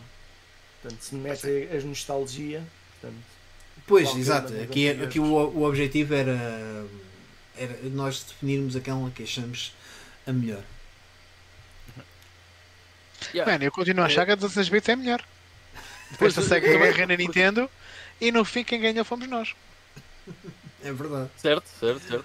Não, eh, eu quando pensei, como, eh, como disse há bocado, e não quero estar ali cá a alugar, mas eh, não é, eu, eu tentei tirar o nostálgico, o que eu pensei foi o que é que eu hoje em dia ainda prefiro jogar? Onde é que eu, o que é que, onde é que eu vou jogar alguma coisa que me vai dar um sorriso na cara normalmente? Normalmente, porque há jogos que não dão. Mas, eh, e foi por aí que acabei por escolher a quarta. Acho que é, lá está, o Ivo há bocado disse muito bem. Ainda está boa atual, a quarta geração. No fundo, acho que todos concordamos com isso. Não há gerações más. Todas as gerações tiveram os seus pontos altos e positivos Sim. e há jogos fantásticos. Sim, sim, claro. Ah, Eu próprio digo, por exemplo, a Wii, que é das consolas que eu menos gosto de jogar, tem um dos, tem um dos jogos da minha vida, que é o, Super- o Mario Galaxy 2. Ok? Portanto, acho que todas as consolas eh, e todas as gerações conseguem ter eh, episódios fantásticos na, na, na sua história de vida. Então aqui, era, aqui era mais uma, uma questão de, no bolo eh, todo de, de cada geração, qual era aquela que achávamos eh, a, a mais, a mais interessante ou que por, por vários fatores achávamos que fosse a melhor, não propriamente a nossa favorita. Eu também tenho, obviamente, um grande carinho pela geração 16 bits, que foi onde eu basicamente me iniciei, com a Super Nintendo. Ah, e, e não consigo de todo escolher uma geração favorita. Não, é uma pergunta, pá, não me façam, que eu não vou dar uma resposta ah, direta. Ah, e com isto, ah, vamos ah, então aqui às nossas ah, despedidas e dar por finalizado o, o nosso episódio. Uh, faço aqui o repto para seguirem-nos nas nossas redes sociais. Estamos no Instagram, Twitter e Facebook, onde vamos uh, fazendo o esforço para colocar algumas uh, previews do, do, do episódio que vamos lançar. Uh, peço desculpa, temos andado a falhar aqui um bocadinho com, com o Twitter. Vamos falar aqui com o nosso gestor de redes sociais para que isso mude. Uh, mas por favor façam lá o- os vossos comentários. Nós gostávamos muito de depois de, de- de colocar aqui no nosso programa os, o, o- o vosso- os vossos inputs uh, relativamente aos temas que nós vamos uh, lançar. Mesmo de, de temas anteriores, teremos todo o gosto uh, em fazê-lo. E podem também seguir-nos individualmente nas nossas redes sociais, vão encontrar os links na descrição do episódio, tanto no formato áudio como no, no vídeo. Uh, com isto, uh, da minha parte, um abraço, beijinhos uh, e até à próxima semana. Fiquem bem, pessoal. Tchau aí. Oi pessoal. Velha.